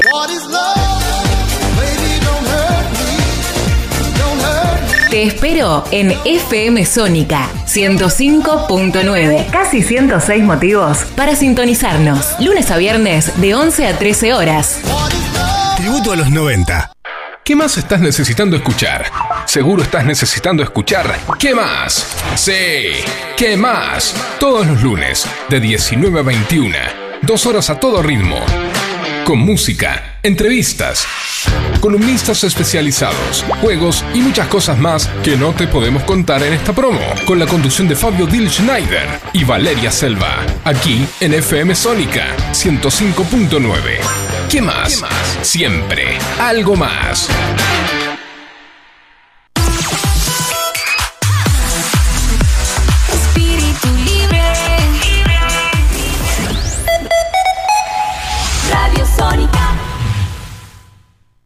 Impregnamos de magia y fantasía este aire. Tenés las voces, los programas y las canciones que más te gustan. Sónica. Sónica. Sonido perfecto. Sin repetir y sin soplar. Decinos alguna radio que esté buena, que se escuche bien, que suene en todas partes y que te dé lo que querés escuchar. ¿Ya volviste? Nosotros también. Nosotros también. En FM Sónica. FM Sónica. Finalizamos nuestro espacio publicitario. Ni se te ocurra cambiar de dial. Mira que Andy está en todos lados, pero se vino de otra galaxia para hacer este show. Just splice in your station's name. Quédate con la mejor música, con la mayor información y la más excelente compañía. Hasta las 18 horas. Andy The Show en FM Sónica. Estamos de regreso con Andy The Show, muy contentos de estar acá hoy lunes, comienzo de semana, listos para darle lo mejor de lo mejor. Para continuar, hoy tendremos una entrevista especial con Mirla, Mirta Torres, escritora de la ciudad de Castelli, que ya tiene cuatro libros publicados. Martín Ríos, Mariana, siempre Mariana y Mujer de Cera. Y además, bueno, también tiene Soy Juana, buenísimo. No solo eso, sino que también es ganadora de premios como el Nevado Solidario o el Obelisco de Oro. Es un gran placer recibirla el día de hoy. Mirta, ¿te encontramos por ahí? Ya, ya, no, todavía no se encuentra al aire, eh, Mirta. Bueno, mientras esperamos, eh, bueno, estamos acá con eh, Sol, que nos acompaña el día de hoy. Eh, mientras tanto, vamos a estar, ya estamos con el aire con Mirta. Mirta, ¿estás, po- estás por ahí? Hola, ¿cómo Bienvenida. Bienvenida, Andy Show, ¿cómo estás? La verdad, este, muy feliz y muchísimas gracias por esta invitación. Bueno, estamos muy contentos por tenerte en el programa el día de hoy. Es un honor para nosotros poder compartir con una mujer como vos, que bueno, tan talentosa y bueno, que veamos que tiene una carrera increíble eh, en lo que sería la, la- la dramaturgia y la escritura. Eh, contanos, ¿quién es Mirta Torres? Eh, contanos un poquito acerca de vos. Bueno, eh, soy mamá de seis hijos, soy administrativa, eh, mi familia es una, una familia ensamblada porque bueno, tengo hijos míos, hijos de mi esposo, Una familia Eh, grande. una familia, un familión. Qué hermoso. Bueno, un montón de eh, inspiración para escribir, ¿no? Eh, sí, sí, en, re- en realidad em, fue justo en una etapa particular de mi vida que sentí la necesidad de, de- de contar, este, narrar, y bueno, justo encontré un, un foro, un, un blog español, donde empecé a escribir, y bueno, después eso me dio la, la, ¿Qué, qué fue lo que te, lo que te inició, lo, lo que te inspiró? ¿En qué, ¿Cómo fue lo, qué fue lo primero que escribiste en el blog? eh, lo primero que escribí en el blog fue justamente el libro que salió en tercer lugar, en realidad. Mm, eh, ¿Sería Mujer de Cera el tercer libro? Claro, claro. Escribí solamente una parte de Mujer de Ser ahí. Eh, como era muy personal, no me animé a compartirlo con el público en ese momento y de hecho fue el tercer libro. Así que Qué, qué, qué hermoso. Bueno, cuéntanos, ¿por qué historias de amor? ¿Qué encuentras en este género? bueno, a mí a mí me siempre me gustó todo lo que es el romance, pero también me gusta mucho la historia. Sí. Así que trato de, de mis novelas tener novelas de, de romance contemporáneo y novelas de romance histórico y poder jugar con la historia, poder este eh, contar la historia de otra manera, revalorizar la mujer, eh, mostrar por ahí otras situaciones que por ahí son cotidianas pero no se ven. Y, bueno, yo trato de, de con mis personajes mostrarlo, ¿no? Claro. Me encanta. Y cuéntame, ¿hay algo de realidad o personal eh, en estas historias? ¿Ha- has- ¿Te has inspirado en, sucesos personales a la hora de, narrar eh, estas historias de amor? Eh, creo que casi todos mis libros tienen algo personal, obviamente. Eh, por ejemplo, en, mi caso, mi mamá me lee todos los libros y ella puede descubrir en cada uno qué cosas son personales y qué no. Pero bueno, porque me conoce y conoce toda mi vida. Claro, porque yo creo que bueno, el amor es uno de los, eh, los poderes más grandes de, de- de este planeta y como seres humanos siento que nos inspiramos a través de este sentimiento para hacer cosas hermosas como vos, estos libros. Eh, Juli, acá nuestro compañero Juli Benacho, eh, columnista, te va a hacer una pregunta también para sumar un poquito a esta entrevista. Hola Mirta, ¿cómo Bueno. estás? Muy buenas tardes. Hola, buenas tardes, ¿cómo estás? Muy bien, Mirta, imagínate que yo también intento escribir, porque ahí, bueno, no, no soy tan grosso como vos, que ya has publicado un montón de libros, pero ahí, ahí voy, dando pasitos a pasitos. Bueno, Mirta, yo te quería preguntar, eh, ¿cuándo te dedicas a escribir? O sea, ¿qué, qué tiempo del día utilizas para escribir? ¿Te, ¿Te va mejor a la mañana o tal vez a la noche? ¿Cuándo encuentras esos espacios? bueno, normalmente yo escribo a la tardecita noche, eh, escribo con música, eh, no puedo escribir si no escucho música. ¿Qué música escuchas? y todo lo que es este, música romántica. Me gusta mucho Marcela Ah, Camilo Sesto suena por ahí en, en tus parlantes cuando escribís.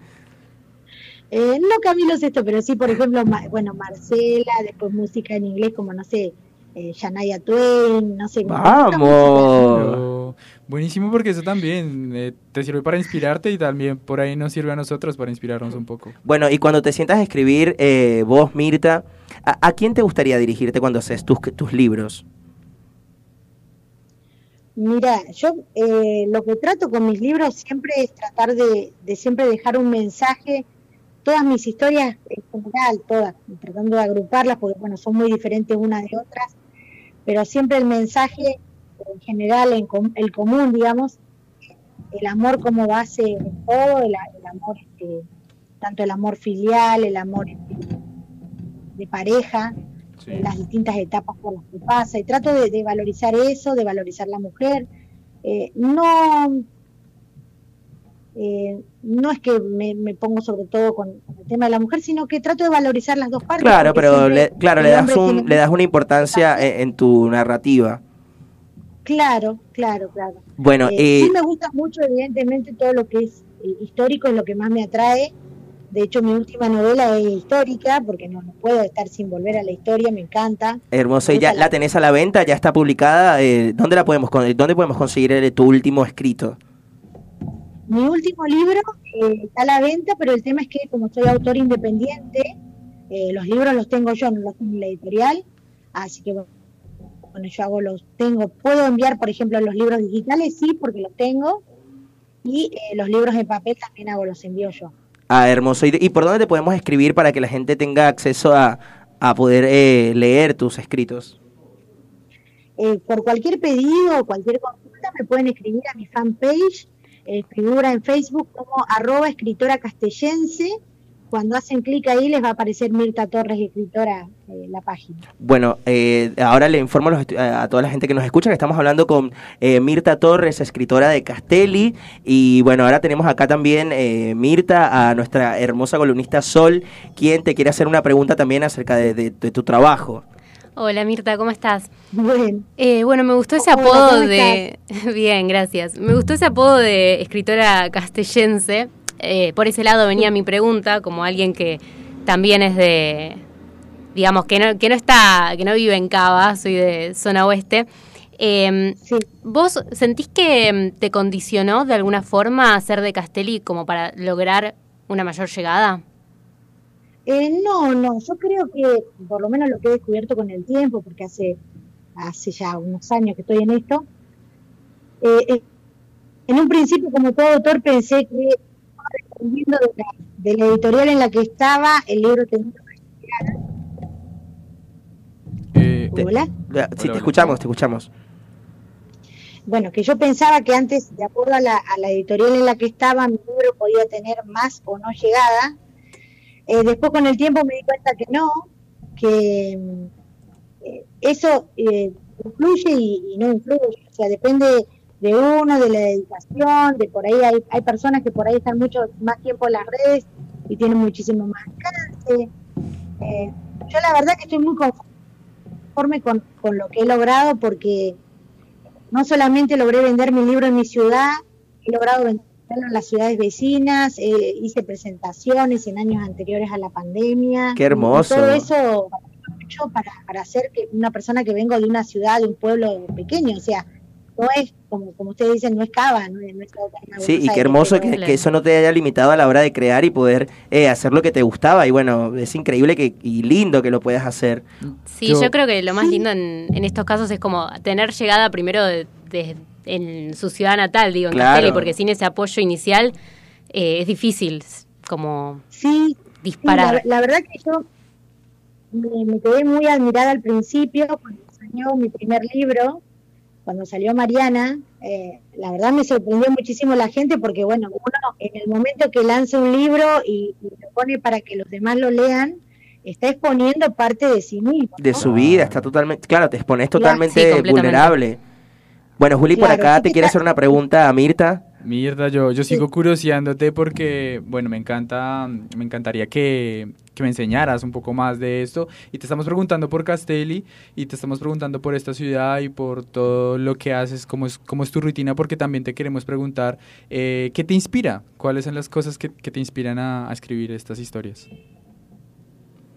Mira, a veces eh, cosas cotidianas. Por ejemplo, ahora en este momento estoy trabajando en dos libros a la vez. Uno que es sobre resiliencia.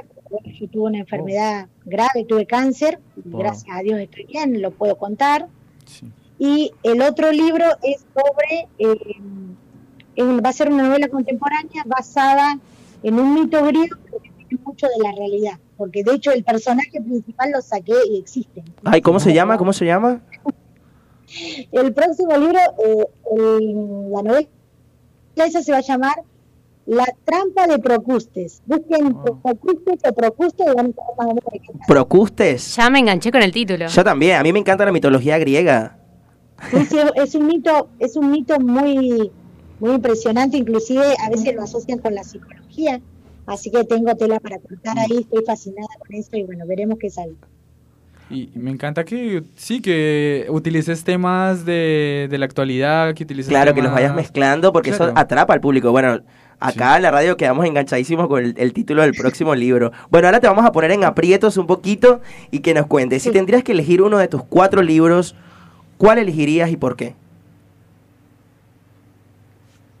Bueno, si tuviera que elegir, Sí. elegiría el último, elegiría Soy Juana, eh, porque Soy Juana, aparte de, de estar basado en un hecho histórico real, que fue la batalla de Salta, Sí. eh, me hizo encontrar a una mujer maravillosa que fue Juana Moro de López, una de las tantas este, bandoleras, como les decían en esta época, una de las tantas espías norteñas. Hizo un montón por nuestro país y que por ahí en los libros de historia no se cuenta tanto. Para mí fue bárbaro poder demostrar y poder este, eh, demostrarme a mí misma también que en esa época que era tan difícil para la mujer, había mujeres que hacían muchísimo por la patria este, también resaltar el valor impresionante de Belgrano y, su, bondad con las personas, porque hay, hay muchas otras cosas que por ahí no, no, no se cuentan tanto, pero que son importantes. Mirta, ¿cómo estás? Buenas tardes, Facu te habla. Sí. Bueno, mira, yo quiero remontarme al, comienzo de la nota donde nos contabas cómo escribís, porque mm, todos sabemos cómo una, un cantante graba un disco, que se junta con los músicos, se mete en un estudio, eh, se graba, se mezcla, cómo se, cómo se, también cómo se filma una película, pero a veces eh, lo del escritor es tan íntimo que uno no llega a tomar dimensión de cómo es escribir un libro para la persona que lo está haciendo. Eh, y vos hablabas de que escuchabas música y me quedé, me quedé con eso de Shania Twain porque eh, es una artista que, a la cual yo admiro eh, también y de repente es la mejor música country que hay en el mundo en este momento o uno de los exponentes de la música country de lo mejor que, tenemos. Y hay algo especial en lo de Shania Twain, me detuve ahí porque en uno de, de sus recitales allá por el año 2003, eh, en, si no me equivoco, en Chicago. Eh, hubo una sorpresa de una pareja que, eh, de un novio que le propuso casamiento a su novia en el medio del recital de Shania Twain. Ella para todo, hace subir a la novia, después hace subir al novio y el novio le propone casamiento arriba del escenario. Y me parece que escuchar, escribir un libro de amor, escuchando una artista que promueve el amor todo el tiempo en sus canciones debe ser una inspiración fascinante. Sí, a mí la verdad me gusta mucho su música. Eh, escucho mucha música, no es solamente eso, pero eh, de hecho me casé con un tema de Yanaya que ahora no me sale en inglés, pero me, me ayuda la música. De hecho, mi familia, mi papá era músico, Ah, estaba vos. con mi hermano, o sea, tengo una, una raíz de la música que también me tira, entonces es por eso. Y, y- y más allá de la música, ¿cómo es tu intimidad para escribir? ¿Te, eh, ¿Estás sola en la habitación? Eh, ¿Tenés alguna infusión mm, para tomar en especial? ¿Un té? Un, ¿Te acompaña el mate? ¿Puede ser? ¿Un café? ¿Cómo, ¿Cómo es esa movida del escritor? ¿O la tuya en realidad? Yo generalmente lo que hago es, bueno, me encierro. Eh, no me gusta que me interrumpan porque eh, la inspiración, yo digo, es momentánea. Es, es un rato en el que yo me aíslo y estoy, por ejemplo, en el caso de Juana, metida dentro de la historia, metida en el medio de la batalla y no me puedo distraer, estoy ahí. Claro. Y si me interrumpe cualquier cosa que me abra la puerta, me fui y bueno, eso me molesta un poco. Pero bueno, ¿Cuánto tiempo dedicas al día a, a escribir? ¿Cuánto tiempo ha sido? ¿Cuántas horas de jornada? dos horas, una, dos horas. Una o dos horas de, pleno, escribir a pleno. Eso también está bueno Sí, porque sí. hablas de, de la disciplina, ¿no? O sea, Claro. como todas las tardes, dos horas, o sea, hay una hay un tiempo establecido.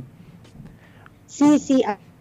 Ahora, eh, en este año eh, es particular el trabajo porque también me dedico a otra actividad, aparte de la actividad normal que tengo a la mañana en el municipio que trabajo. Eh, me dedico a las ventas, así que bueno, tuve que cortar mi horario, pero bueno, le estoy dando una hora por día, todos los días. Mirta. Mirta eh, la última pregunta, por lo menos de parte mía.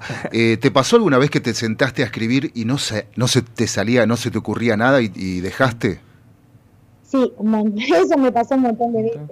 Lo que yo hago cuando me pasa eso directamente dejo todo y arranco al otro día. No, no, no, ¿Y arrancás? porque que son momentos particulares y tienen que ver con uno. Sí, Eh, exacto. uno no siempre está inspirado y a Mm. veces me pasa, como dice la, la, la canción, creo que es de Serrat, eh, cualquier pajarito que anda volando me distrae.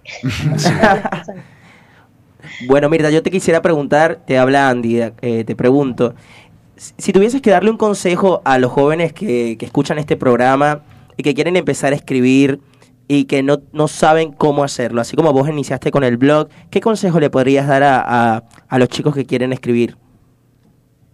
Eh, yo lo, lo primero que les digo a todos los, los que me preguntan eso tanto acá o por ahí en alguna charla o eso, es que uno tiene que primero escribir lo que le nace, porque de hecho cada uno elige un género, cada uno sabe que más o le gusta, pero a veces hay cuestiones que son muy personales, uno tiene que, que tener la necesidad de, escribir, de contar, ya sea en prosa o en verso, uno tiene que tener la necesidad. Si uno no tiene esa necesidad, eh, es probable que no salga nada. Eh, que solamente se dejen guiar por, por, por su corazón, por la necesidad de ese momento de decir, bueno, lo comparto, quiero hacer esto, o quiero ver qué sale, porque de hecho mi primer novela, por ejemplo, yo escribí una hoja eh, y la dejé ahí. La volví a encontrar como, no sé si tres meses después y dije, bueno, esto se puede co- convertir en otra cosa. O sea, no siempre el primer escrito es lo primero que sale, uno dice, bueno, esto va a ser un libro. La verdad, no. Claro, lo importante es empezar, empezar sería eh, como a, a dar los primeros pasitos y escribir lo que uno siente, ¿no?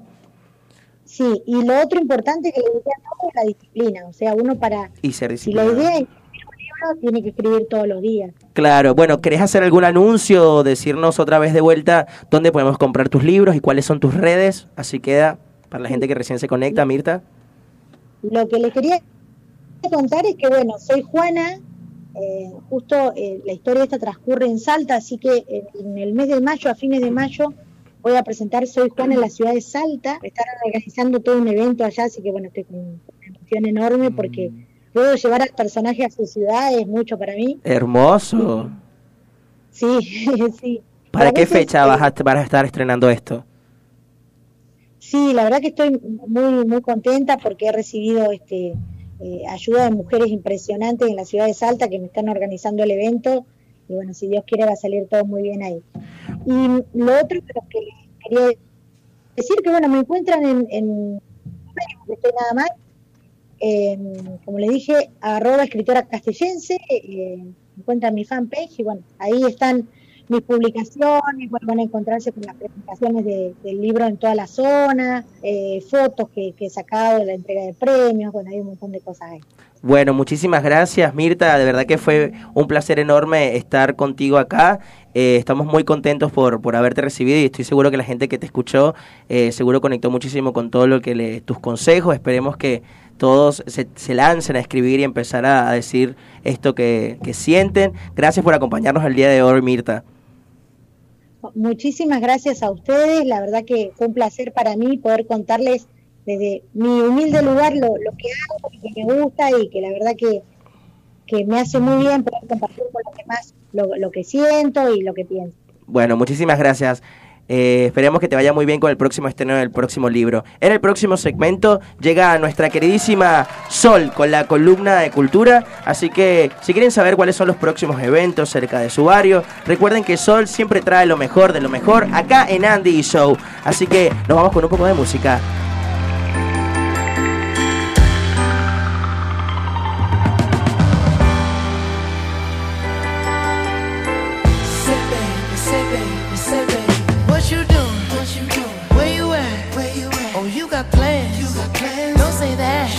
I'm sipping wine. Sip, sip. In a robe. Drip, drip. I look too good. Look too good to be alone. My house clean. House clean. My pool warm. Pool warm. Just shake. Smooth like a newborn.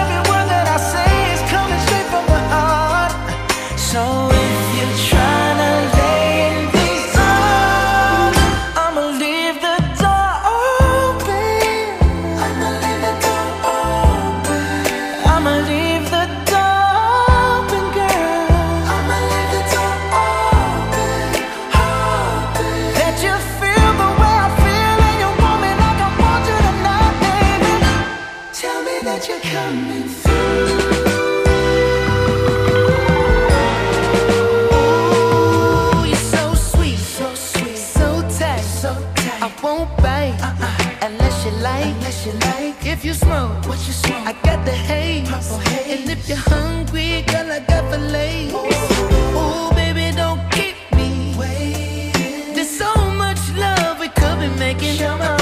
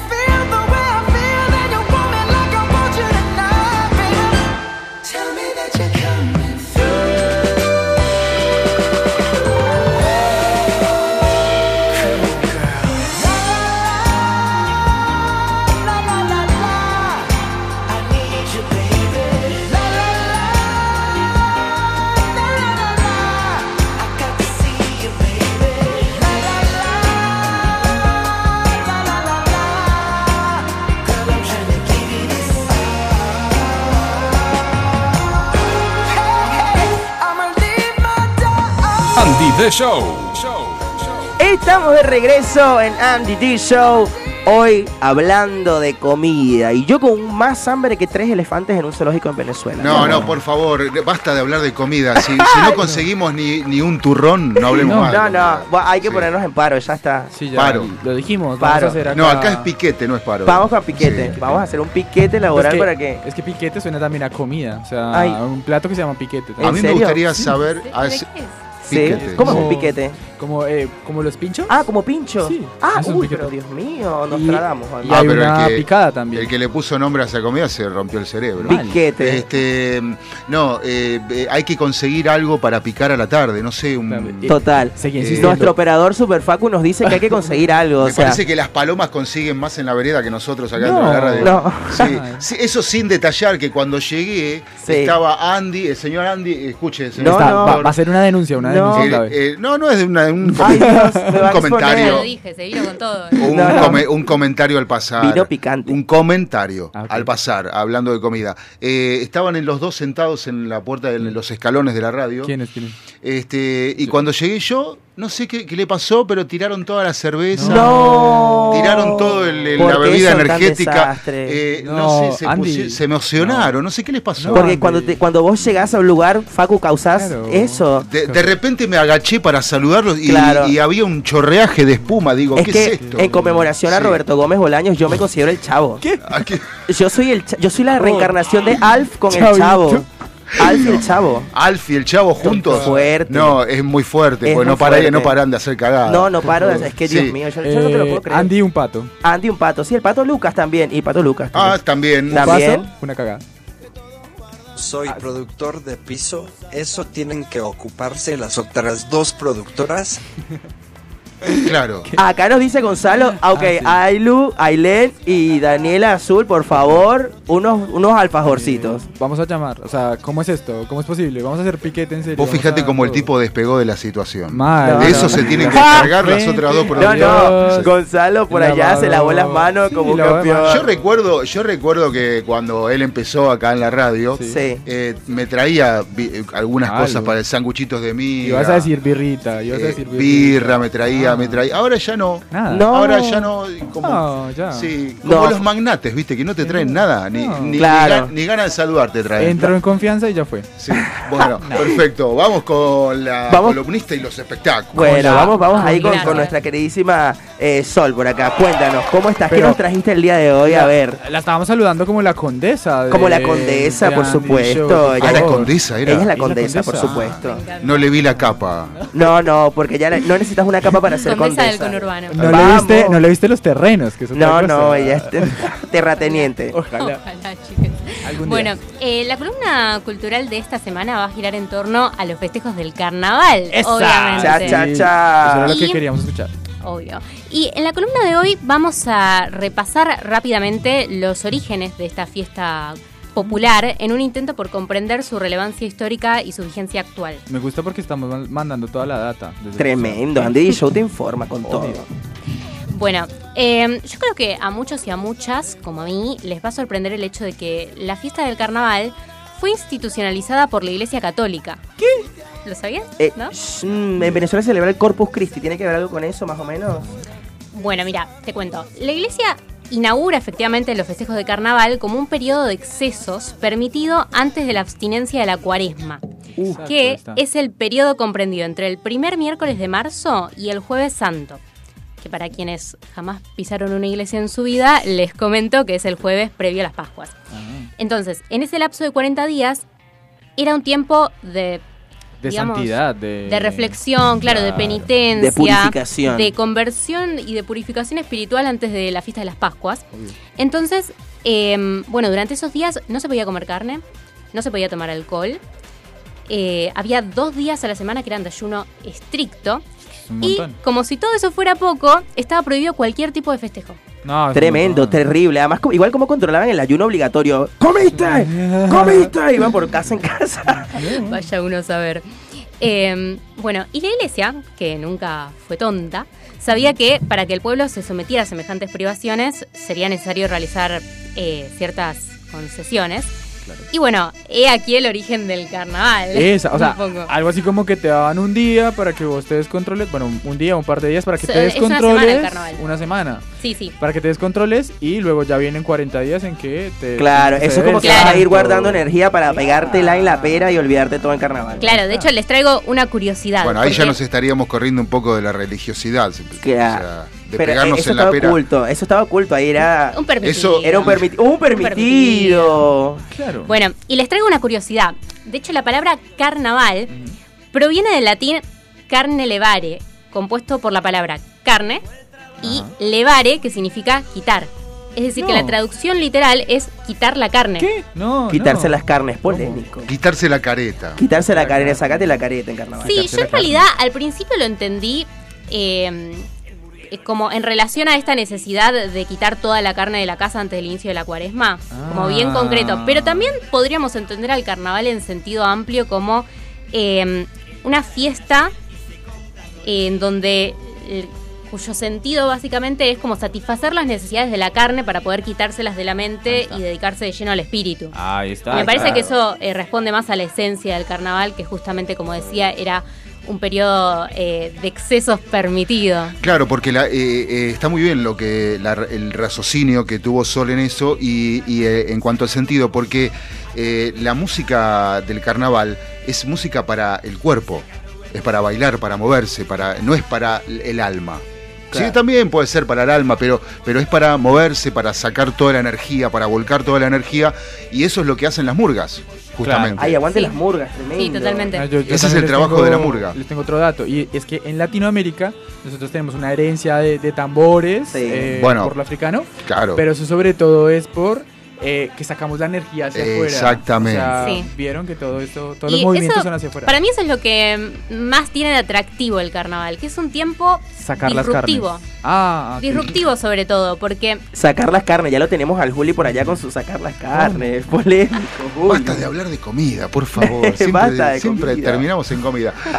hoy estamos mal. Sí. Eh, hoy estamos muy hambrientos.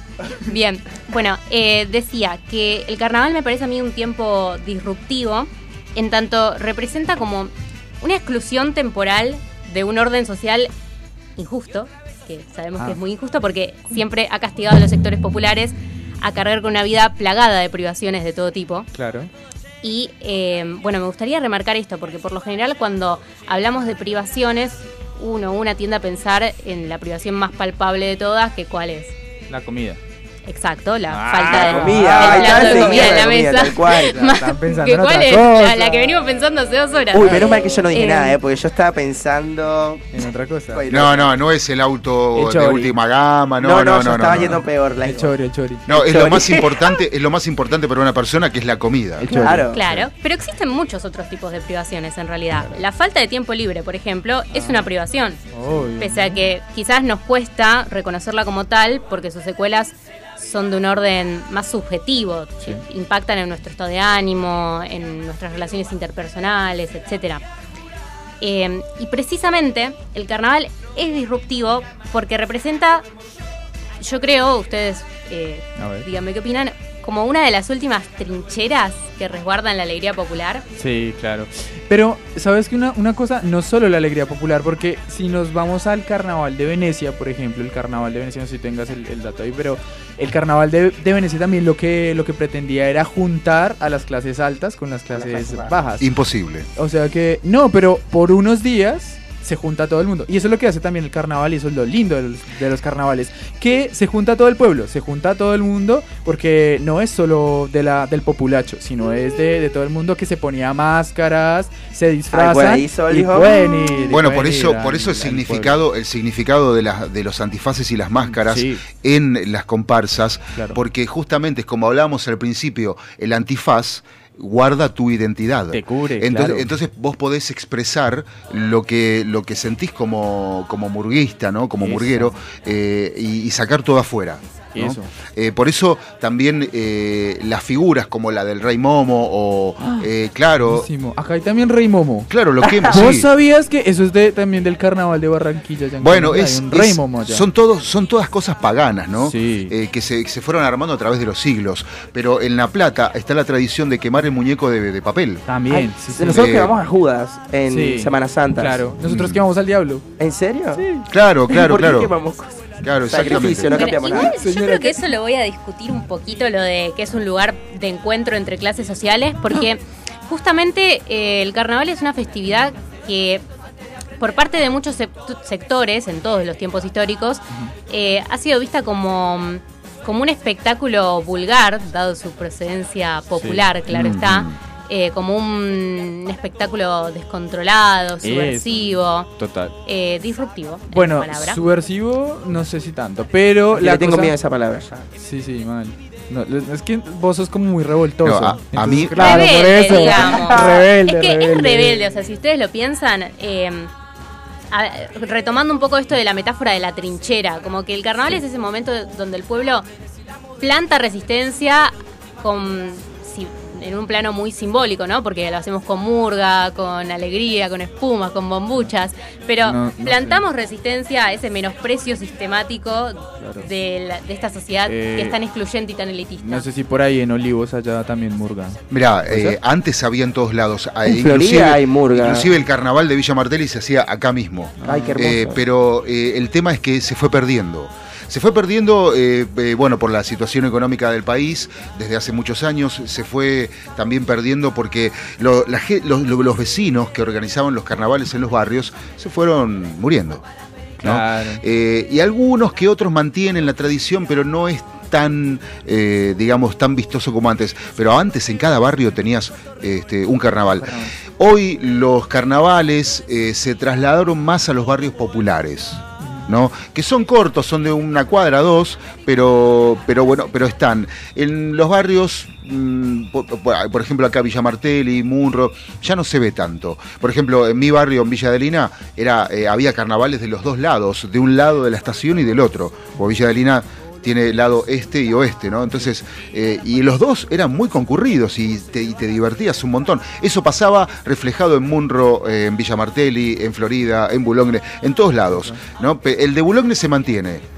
El del carnaval de Boulogne se mantiene, es muy grande, va mucha gente, pero este, es como, como decía Sol, ¿no? Que eh, a veces cuando yo me quedo mirando la cara de los chicos, cuando ven, por ejemplo, a las mujeres con, con los trajes sí. eh, con- que se preparan durante todo el año, es muy fuerte la imagen, ¿no? Es fuerte para un niño porque es casi una imagen de un teatro de revista. ¿No? Un teatro un poco de subido de tono para adultos. Entonces ver eso, que los niños lo puedan ver en primer plano a, a medio metro, es fuerte quizás. Pero bueno, eh, es una fiesta en donde todos disfrutamos y a todos nos, nos ha gustado en algún momento y la hemos vivido. Sí, que bueno, nos incluya a todos, que nos incluya a todos. Sí, qué claro. lindo. Bueno, justo vemos imágenes acá de- del carnaval. Hermoso, se acerca bueno esta fiesta y, y todos estamos ya preparados. ¿Hay algún- algún evento que se acerque para, para estas fechas, eh, Solcitos? Sí, sí. Bueno, les cuento eh, algunas fechas que se vienen para esta semana. Los porteños y las porteñas oriundas de Saavedra pueden acercarse este sábado 26 y domingo 27 a partir de las 20 a las inmediaciones del Parque Sarmiento, Avenida Balbín, entre Arias y Correa, para disfrutar de los mejores espectáculos murgueros de música y baile a pleno. Eh, después, los vecinos y vecinas de San Martín tienen dos fechazas. La primera es el domingo 27 a las 18 horas en Avenida Juan Manuel de Rosas y Avenida Libertador, en donde van a tocar los auténticos decadentes. ¡No! Sí, junto a comparsas invitadas, por supuesto. Y la segunda es el lunes 28, también a las 18 horas, en Santa Rosalía de 4 de febrero, en donde habrá un show de viejas locas seguida por espectáculos murgueros. Ahí está. Tremendo. Bueno, sí. Y pre- prepárense porque Ah. se viene la frutilla del postre. A ver. A ver. El último. A las vecinas y vecinos de Vicente López los invito este Acá. sábado y domingo Sí. a partir de las 16.30 Sí, a la Prida y el Río a ver. Uh, para gozarla como en los viejos tiempos junto a Damas Gratis, El. Polaco, la Champion Liga y las mejores murgas del municipio. Tremendo. Eso, está, eso ya está agendadísimo. Bueno, ahora vamos a escuchar eh, un poquito de esa música. Vamos, qué hermoso. La agitamos toda. La agitamos sí, la agitamos. todo. Para que te quedaras. Conmigo para siempre. Ah, Juli, vamos. Bueno, ya saben que este sábado en Maipú, en, en La Prida y el Río. La Prida y el Río, sí, no se lo vayan a perder. No se lo vayan a ¿Cono- perder. ¿No conocen la Prida del Río? Sí, por supuesto. Ah, Yo trabajo ahí cerca de la Prida del Río. Ya yo lo tengo agendadito. Salgo a las 5 y estoy ahí. Ya estamos. ¡Vamos! ¡Mándale cumbia! Vamos con ese equipo Está, ahí. sí, está mi todo. amigo Javier Buenahora como el director de, de- de espectáculos de, de Vicente López que trae a todos los amigos. Uh, tremendo. Claro, porque, claro, porque Javi tocaba en una banda de cumbia de los 90, Sí. muy, muy conocida, no me acuerdo ahora nombre. Y levantamos todas las manitos. Vamos. eh, eh, eh. Bueno, vamos a escuchar los últimos audios de que nos estuvieron enviando por ahí. Vamos repasando, dale. Gente que nos envía esos mensajitos. Hoy hay un montón de audios. Hola, soy Carla y para mí una comida que está sobrevalorada son las milanesas de soja porque es como la típica del vegetariano y hay un millón de cosas más para comer. Saludos. Ah, la rebanco, ¿eh? La rebancan por acá. ¿Qué más tenemos por ahí? Hola, ¿cómo andan? ¿Todo bien? Soy Walter, de- los escucho acá de Parque Avellaneda. Le mando un saludo muy grande. Y para mí la comida que está altamente sobrevalorada es el sushi. Y, lo puedo decir también, el arroz con leche. Un abrazo grande y los No. escucho siempre, son unos genios. Sobrevalorado Iba todo bien. Con el sushi me mataste con el arroz con leche. ¿Qué más tenemos por ahí? Esa gente Hola conectada. Andy, mi nombre es Romina, Hola, te Romina. escucho desde Villa Crespo y para mí la comida que está sobrevalorada es el pollo. Si no le pones una salsa de crema, mostaza y miel o un poco de limón, no tiene gusto a nada y es muy seco. No puede La carne pero en es general la es así, pechuga. Muchos éxitos, besitos. Ay, qué bella, te mandamos besos, Romy, y a toda la gente de Villa Crespo.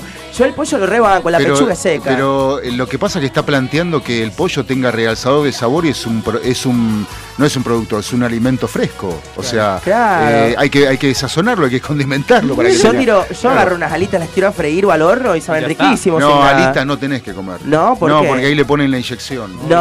Sí, en serio. A ver, ¿qué más? Todo pollo está. Claro, Igual, todo el no, en la pollo. alita no, no, en la Hola, alita no. Andrew, ¿cómo estás? Soy Jennifer de Villurquiza. Una comida que está sobrevalorada para mí son los palmitos. La verdad que es horrible. Los Pero que anden muy bien, palmitos. buena la Conseguime- radio, besos. Conseguimos una lata de palmitos ya, hay que por traerle favor. producción una lata de, de- de palmitos para nuestro operador Super Sí. Pacu. A Hay ver, que ¿qué más? complacerlo. ¿Qué más? ¿Qué más? ¿Qué más tenemos por ahí? Hola, soy Ángela, los escucho desde Venezuela. Hola, Me gusta Ángela. muchísimo el programa. Ama. Pienso que la comida más sobrevalorada es el sushi porque es súper caro y no es tan rico. Le Les dieron duro. saludos. Le dieron- Viste, va ganando el sushi como la comida más sobrevalorada. Un saludo a Angie de, de Venezuela. Bella, hermosa. ¿Tenemos más audios por ahí? Hola Andy, soy Geraldine, te escucho desde Mar de Ajó y creo que la comida chatarra, la hamburguesa y panchos, todo lo que es McDonald's, Burger y esas, esas empresas venden eh, está súper sobrevalorada porque generan la obesidad en la humanidad. Oh, es totalmente cierto, la bancamos ahí, es verdad. Total. ¿Qué más tenemos por ahí? Wow, ¿qué tanta Una gente? fábrica de gorros. Hola, soy Juan Pablo y estoy escuchando Andy del Show. Bueno, Andy y Julián, pues mi comida sobrevalorada creo que saben qué es, son los hombres. Ah. Porque los hombres siempre decepcionan. Todos, todos son iguales. No. Pero, Ya está, cerremos todos, cerremos Siempre nos pone feliz, siempre nos pone al top. Ah, los colombianos todos tienen esa voz súper sexy, me muero. ¿Qué más tenemos por ahí? Un saludo queda- para Juan. Un saludo para Juan. ¿Desde dónde nos escuchaba? De Colombia, era, era Soy. Melanie de Capital Federal y para mí la comida que está súper sobrevalorada por la gente es el dulce de leche, las facturas y las aceitunas. Besitos. Fuerte que es. No, men. La la de última la legaron las Las aceitunas, no sé por aceitunas. qué. Pero, Pero- yo la- soy fan de las medialunas. Uy, con una birrita, unas aceitunas. Claro. ¿Cómo vas a decir que el dulce de leche está sobrevalorado? No, igual mucha gente, tío. Mira, la prim- Sí. en Instagram la gente que se nos escribe a través de Andy en la radio nos comenta Sola y Lem nos escribe el dulce de leche, sobrevalorado. No. Sea, tiene muchos puntos el, sobre el, dulce de leche. Luz Charmen nos escribe el conejo. No hablo de ese conejo, sino el conejo real. Es asqueroso. No. ¿Comen conejo? ¿Ustedes Arriba comen Bad conejo? Bunny. Ah, Acá comemos todo lo que camine, comemos. Todo lo que camine. Sí. ¡Ay, pues! No, pero es verdad, Guarda, el argentino, salir, Andy, el ¿cómo? argentino come Sí. todo lo que camina lo come. ¿Entendés? El pollo, el conejo, la liebre, el carpincho. ¿Comiste eh, conejo alguna vez hoy? No. No. No, bueno. yo so- comí una sola vez conejo, pero Sí. una sola vez. Nunca ¿Qué más. Ah. Porque no, no Comió eh, real- gato, realmente Paco nos contó en un también, programa. también. No, sí, me hicieron el gato por liebre, pero pero lo que más me dio cosita fue el conejo y la liebre. Ah, Es rico, pero pero no, ¿viste? Pero no. es un conejito. No, los comí con unos carniceros, unos, No, unos- carniceros, unos carniceros conejo. en Punta India una vez, no había Piensa otra cosa. tambor. Comía eso, me cagaba de hambre. Hashtag piensa en tambor. Tenemos mensajes, para que tenemos Uy, un montón de muchos. mensajes. Sí. A ver. Hola, hola, buenas noches. Un saludo desde París. Mi nombre es Luz. Eh. Me encanta este programa. Ya Vamos. llevo un par de días escuchándolo y me hace mucho. Andrew creo que es la hostia. Hostia, Eh, la con hostia, joder. al tema Hostia. de hoy, yo creo que mi permitida sería, la me- en mi caso, ¿eh? la mejor amiga de mi pareja. No, ah, Yo pero, creo no, que pero, esas noches de copa, esas noches locas, Eh. se permite de todo. Ah, bueno, pero ya se Va, un saludo a todos, muchísimas gracias. Buenas noches. Noche, de, noche de tapas. Noche de tapas. Claro. eh, eso, joder, pues creo, creo que Luz se ha equivocado y nos ha enviado de, de, de los sometidos. Bueno, tu comida favorita sería la novia de tu mejor amiga. Sería Eh, sobrevalorada la comida esa. También. También, me Dos gusta. bien. Bueno, pero no, pero si eh, ella cree que el cuerpo de la pareja es su alimento, Su alimento, que lo crea. que si se lo quiere. coma, Si coma. se quiere percibir una rama del Himalaya, que se Claro. Por acá, nuestra super queridísima productora Ailén Capper nos comenta: La palta sale apare- carísimo y sí. no tiene gusto a nada. No, no, No, no. no, No, no, no, no, no. La no. prepararás mal. Mira, le pones, mira, Ailén, le pones, eh, seguime sol o acotame si me equivoco. Dale. Limón, Pero un poco de sal si querés. le tienes que poner cosas, entonces volvemos a lo del pollo. No le coloques Claro, nada. Igual bueno, sabe bien. sabe bien. nada. Bueno, Bueno, por acá, está bien. eh, bueno, eh, lo que saben por qué les pasó a la chica de, de que nos mandó de París, porque en, en París llega con delay el programa. Ah, claro, Todavía estamos, todavía faltan un par de programas. Un par de En, semanas. en París es de noche ya. Sí, Sí. claro, tal cual. Bueno, por acá cerramos con, la, ul- con el último mensaje que nos llega a través de nuestro Instagram. arroba- a través del Instagram de Andy la Radio nos escribe It's Dani, nuestra hermosísima productora, A ver. la chocotorta. No. Oh, No, qué grande, no. Daniela O sea, Blue, vamos qué a cerrar. Daniela Azul nos tira la chocotorta. Chao, Daniela. Y Chao. con esto nos despedimos de este super episodio con las comidas sobrevaloradas. La ganadora fue el sushi.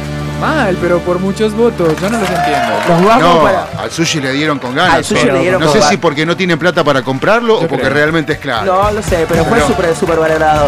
Nos vemos el próximo lunes con muchísimo más de Andy y Show. Les dejamos nuestros números de atención 11 71 63 10 40 o a través de nuestras redes sociales arroba Andy la radio o en Twitter Andy y Show. Muchísimas gracias por compartir este momento con nosotros. Gonzalo Giles en la producción, Ailén Capra. Daniel Azul, nuestro super Facu Celsan, nuestro queridísimo columnista Juli Benacho, nuestra condesa de lo conurbano, nuestra querida Sol y quien les habla, Andy D. Les mandamos un beso. Muchísimas gracias. Hasta el próximo lunes. Chao, chao.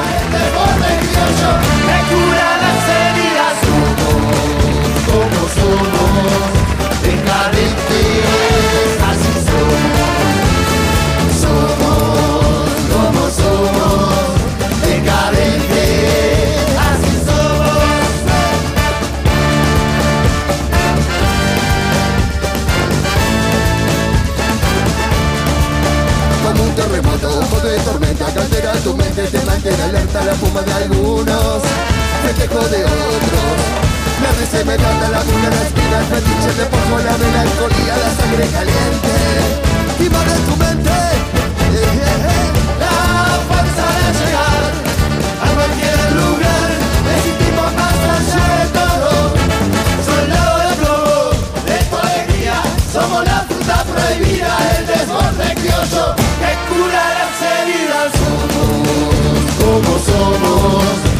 decadentes,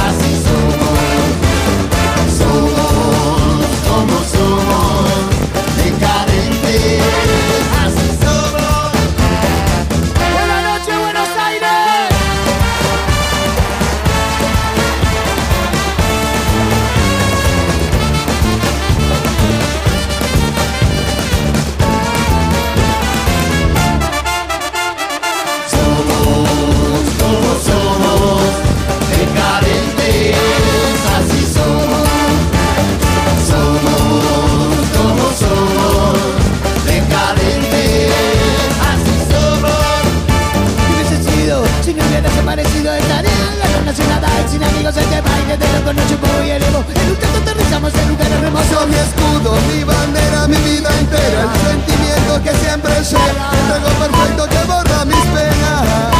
Soldado de plomo, de tu alegría Somos la fruta prohibida El deporte criollo que cura las heridas.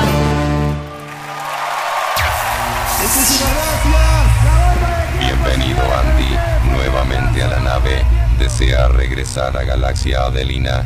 Te pido que te abroches el cinturón, te pongas el casco y dejes esa bebida energética. Muchas gracias. Fecha de regreso programada para el lunes a las 16 horas. Prepararse para el despegue. 3, 2, 1. Muy buena semana. Abandonando el planeta Tierra. Repito, abandonando el planeta Tierra. Recuerda que no puede beber nada hasta llegar a la velocidad crucero. Ni bailar ni tampoco cantar. Señor Andy, cállese.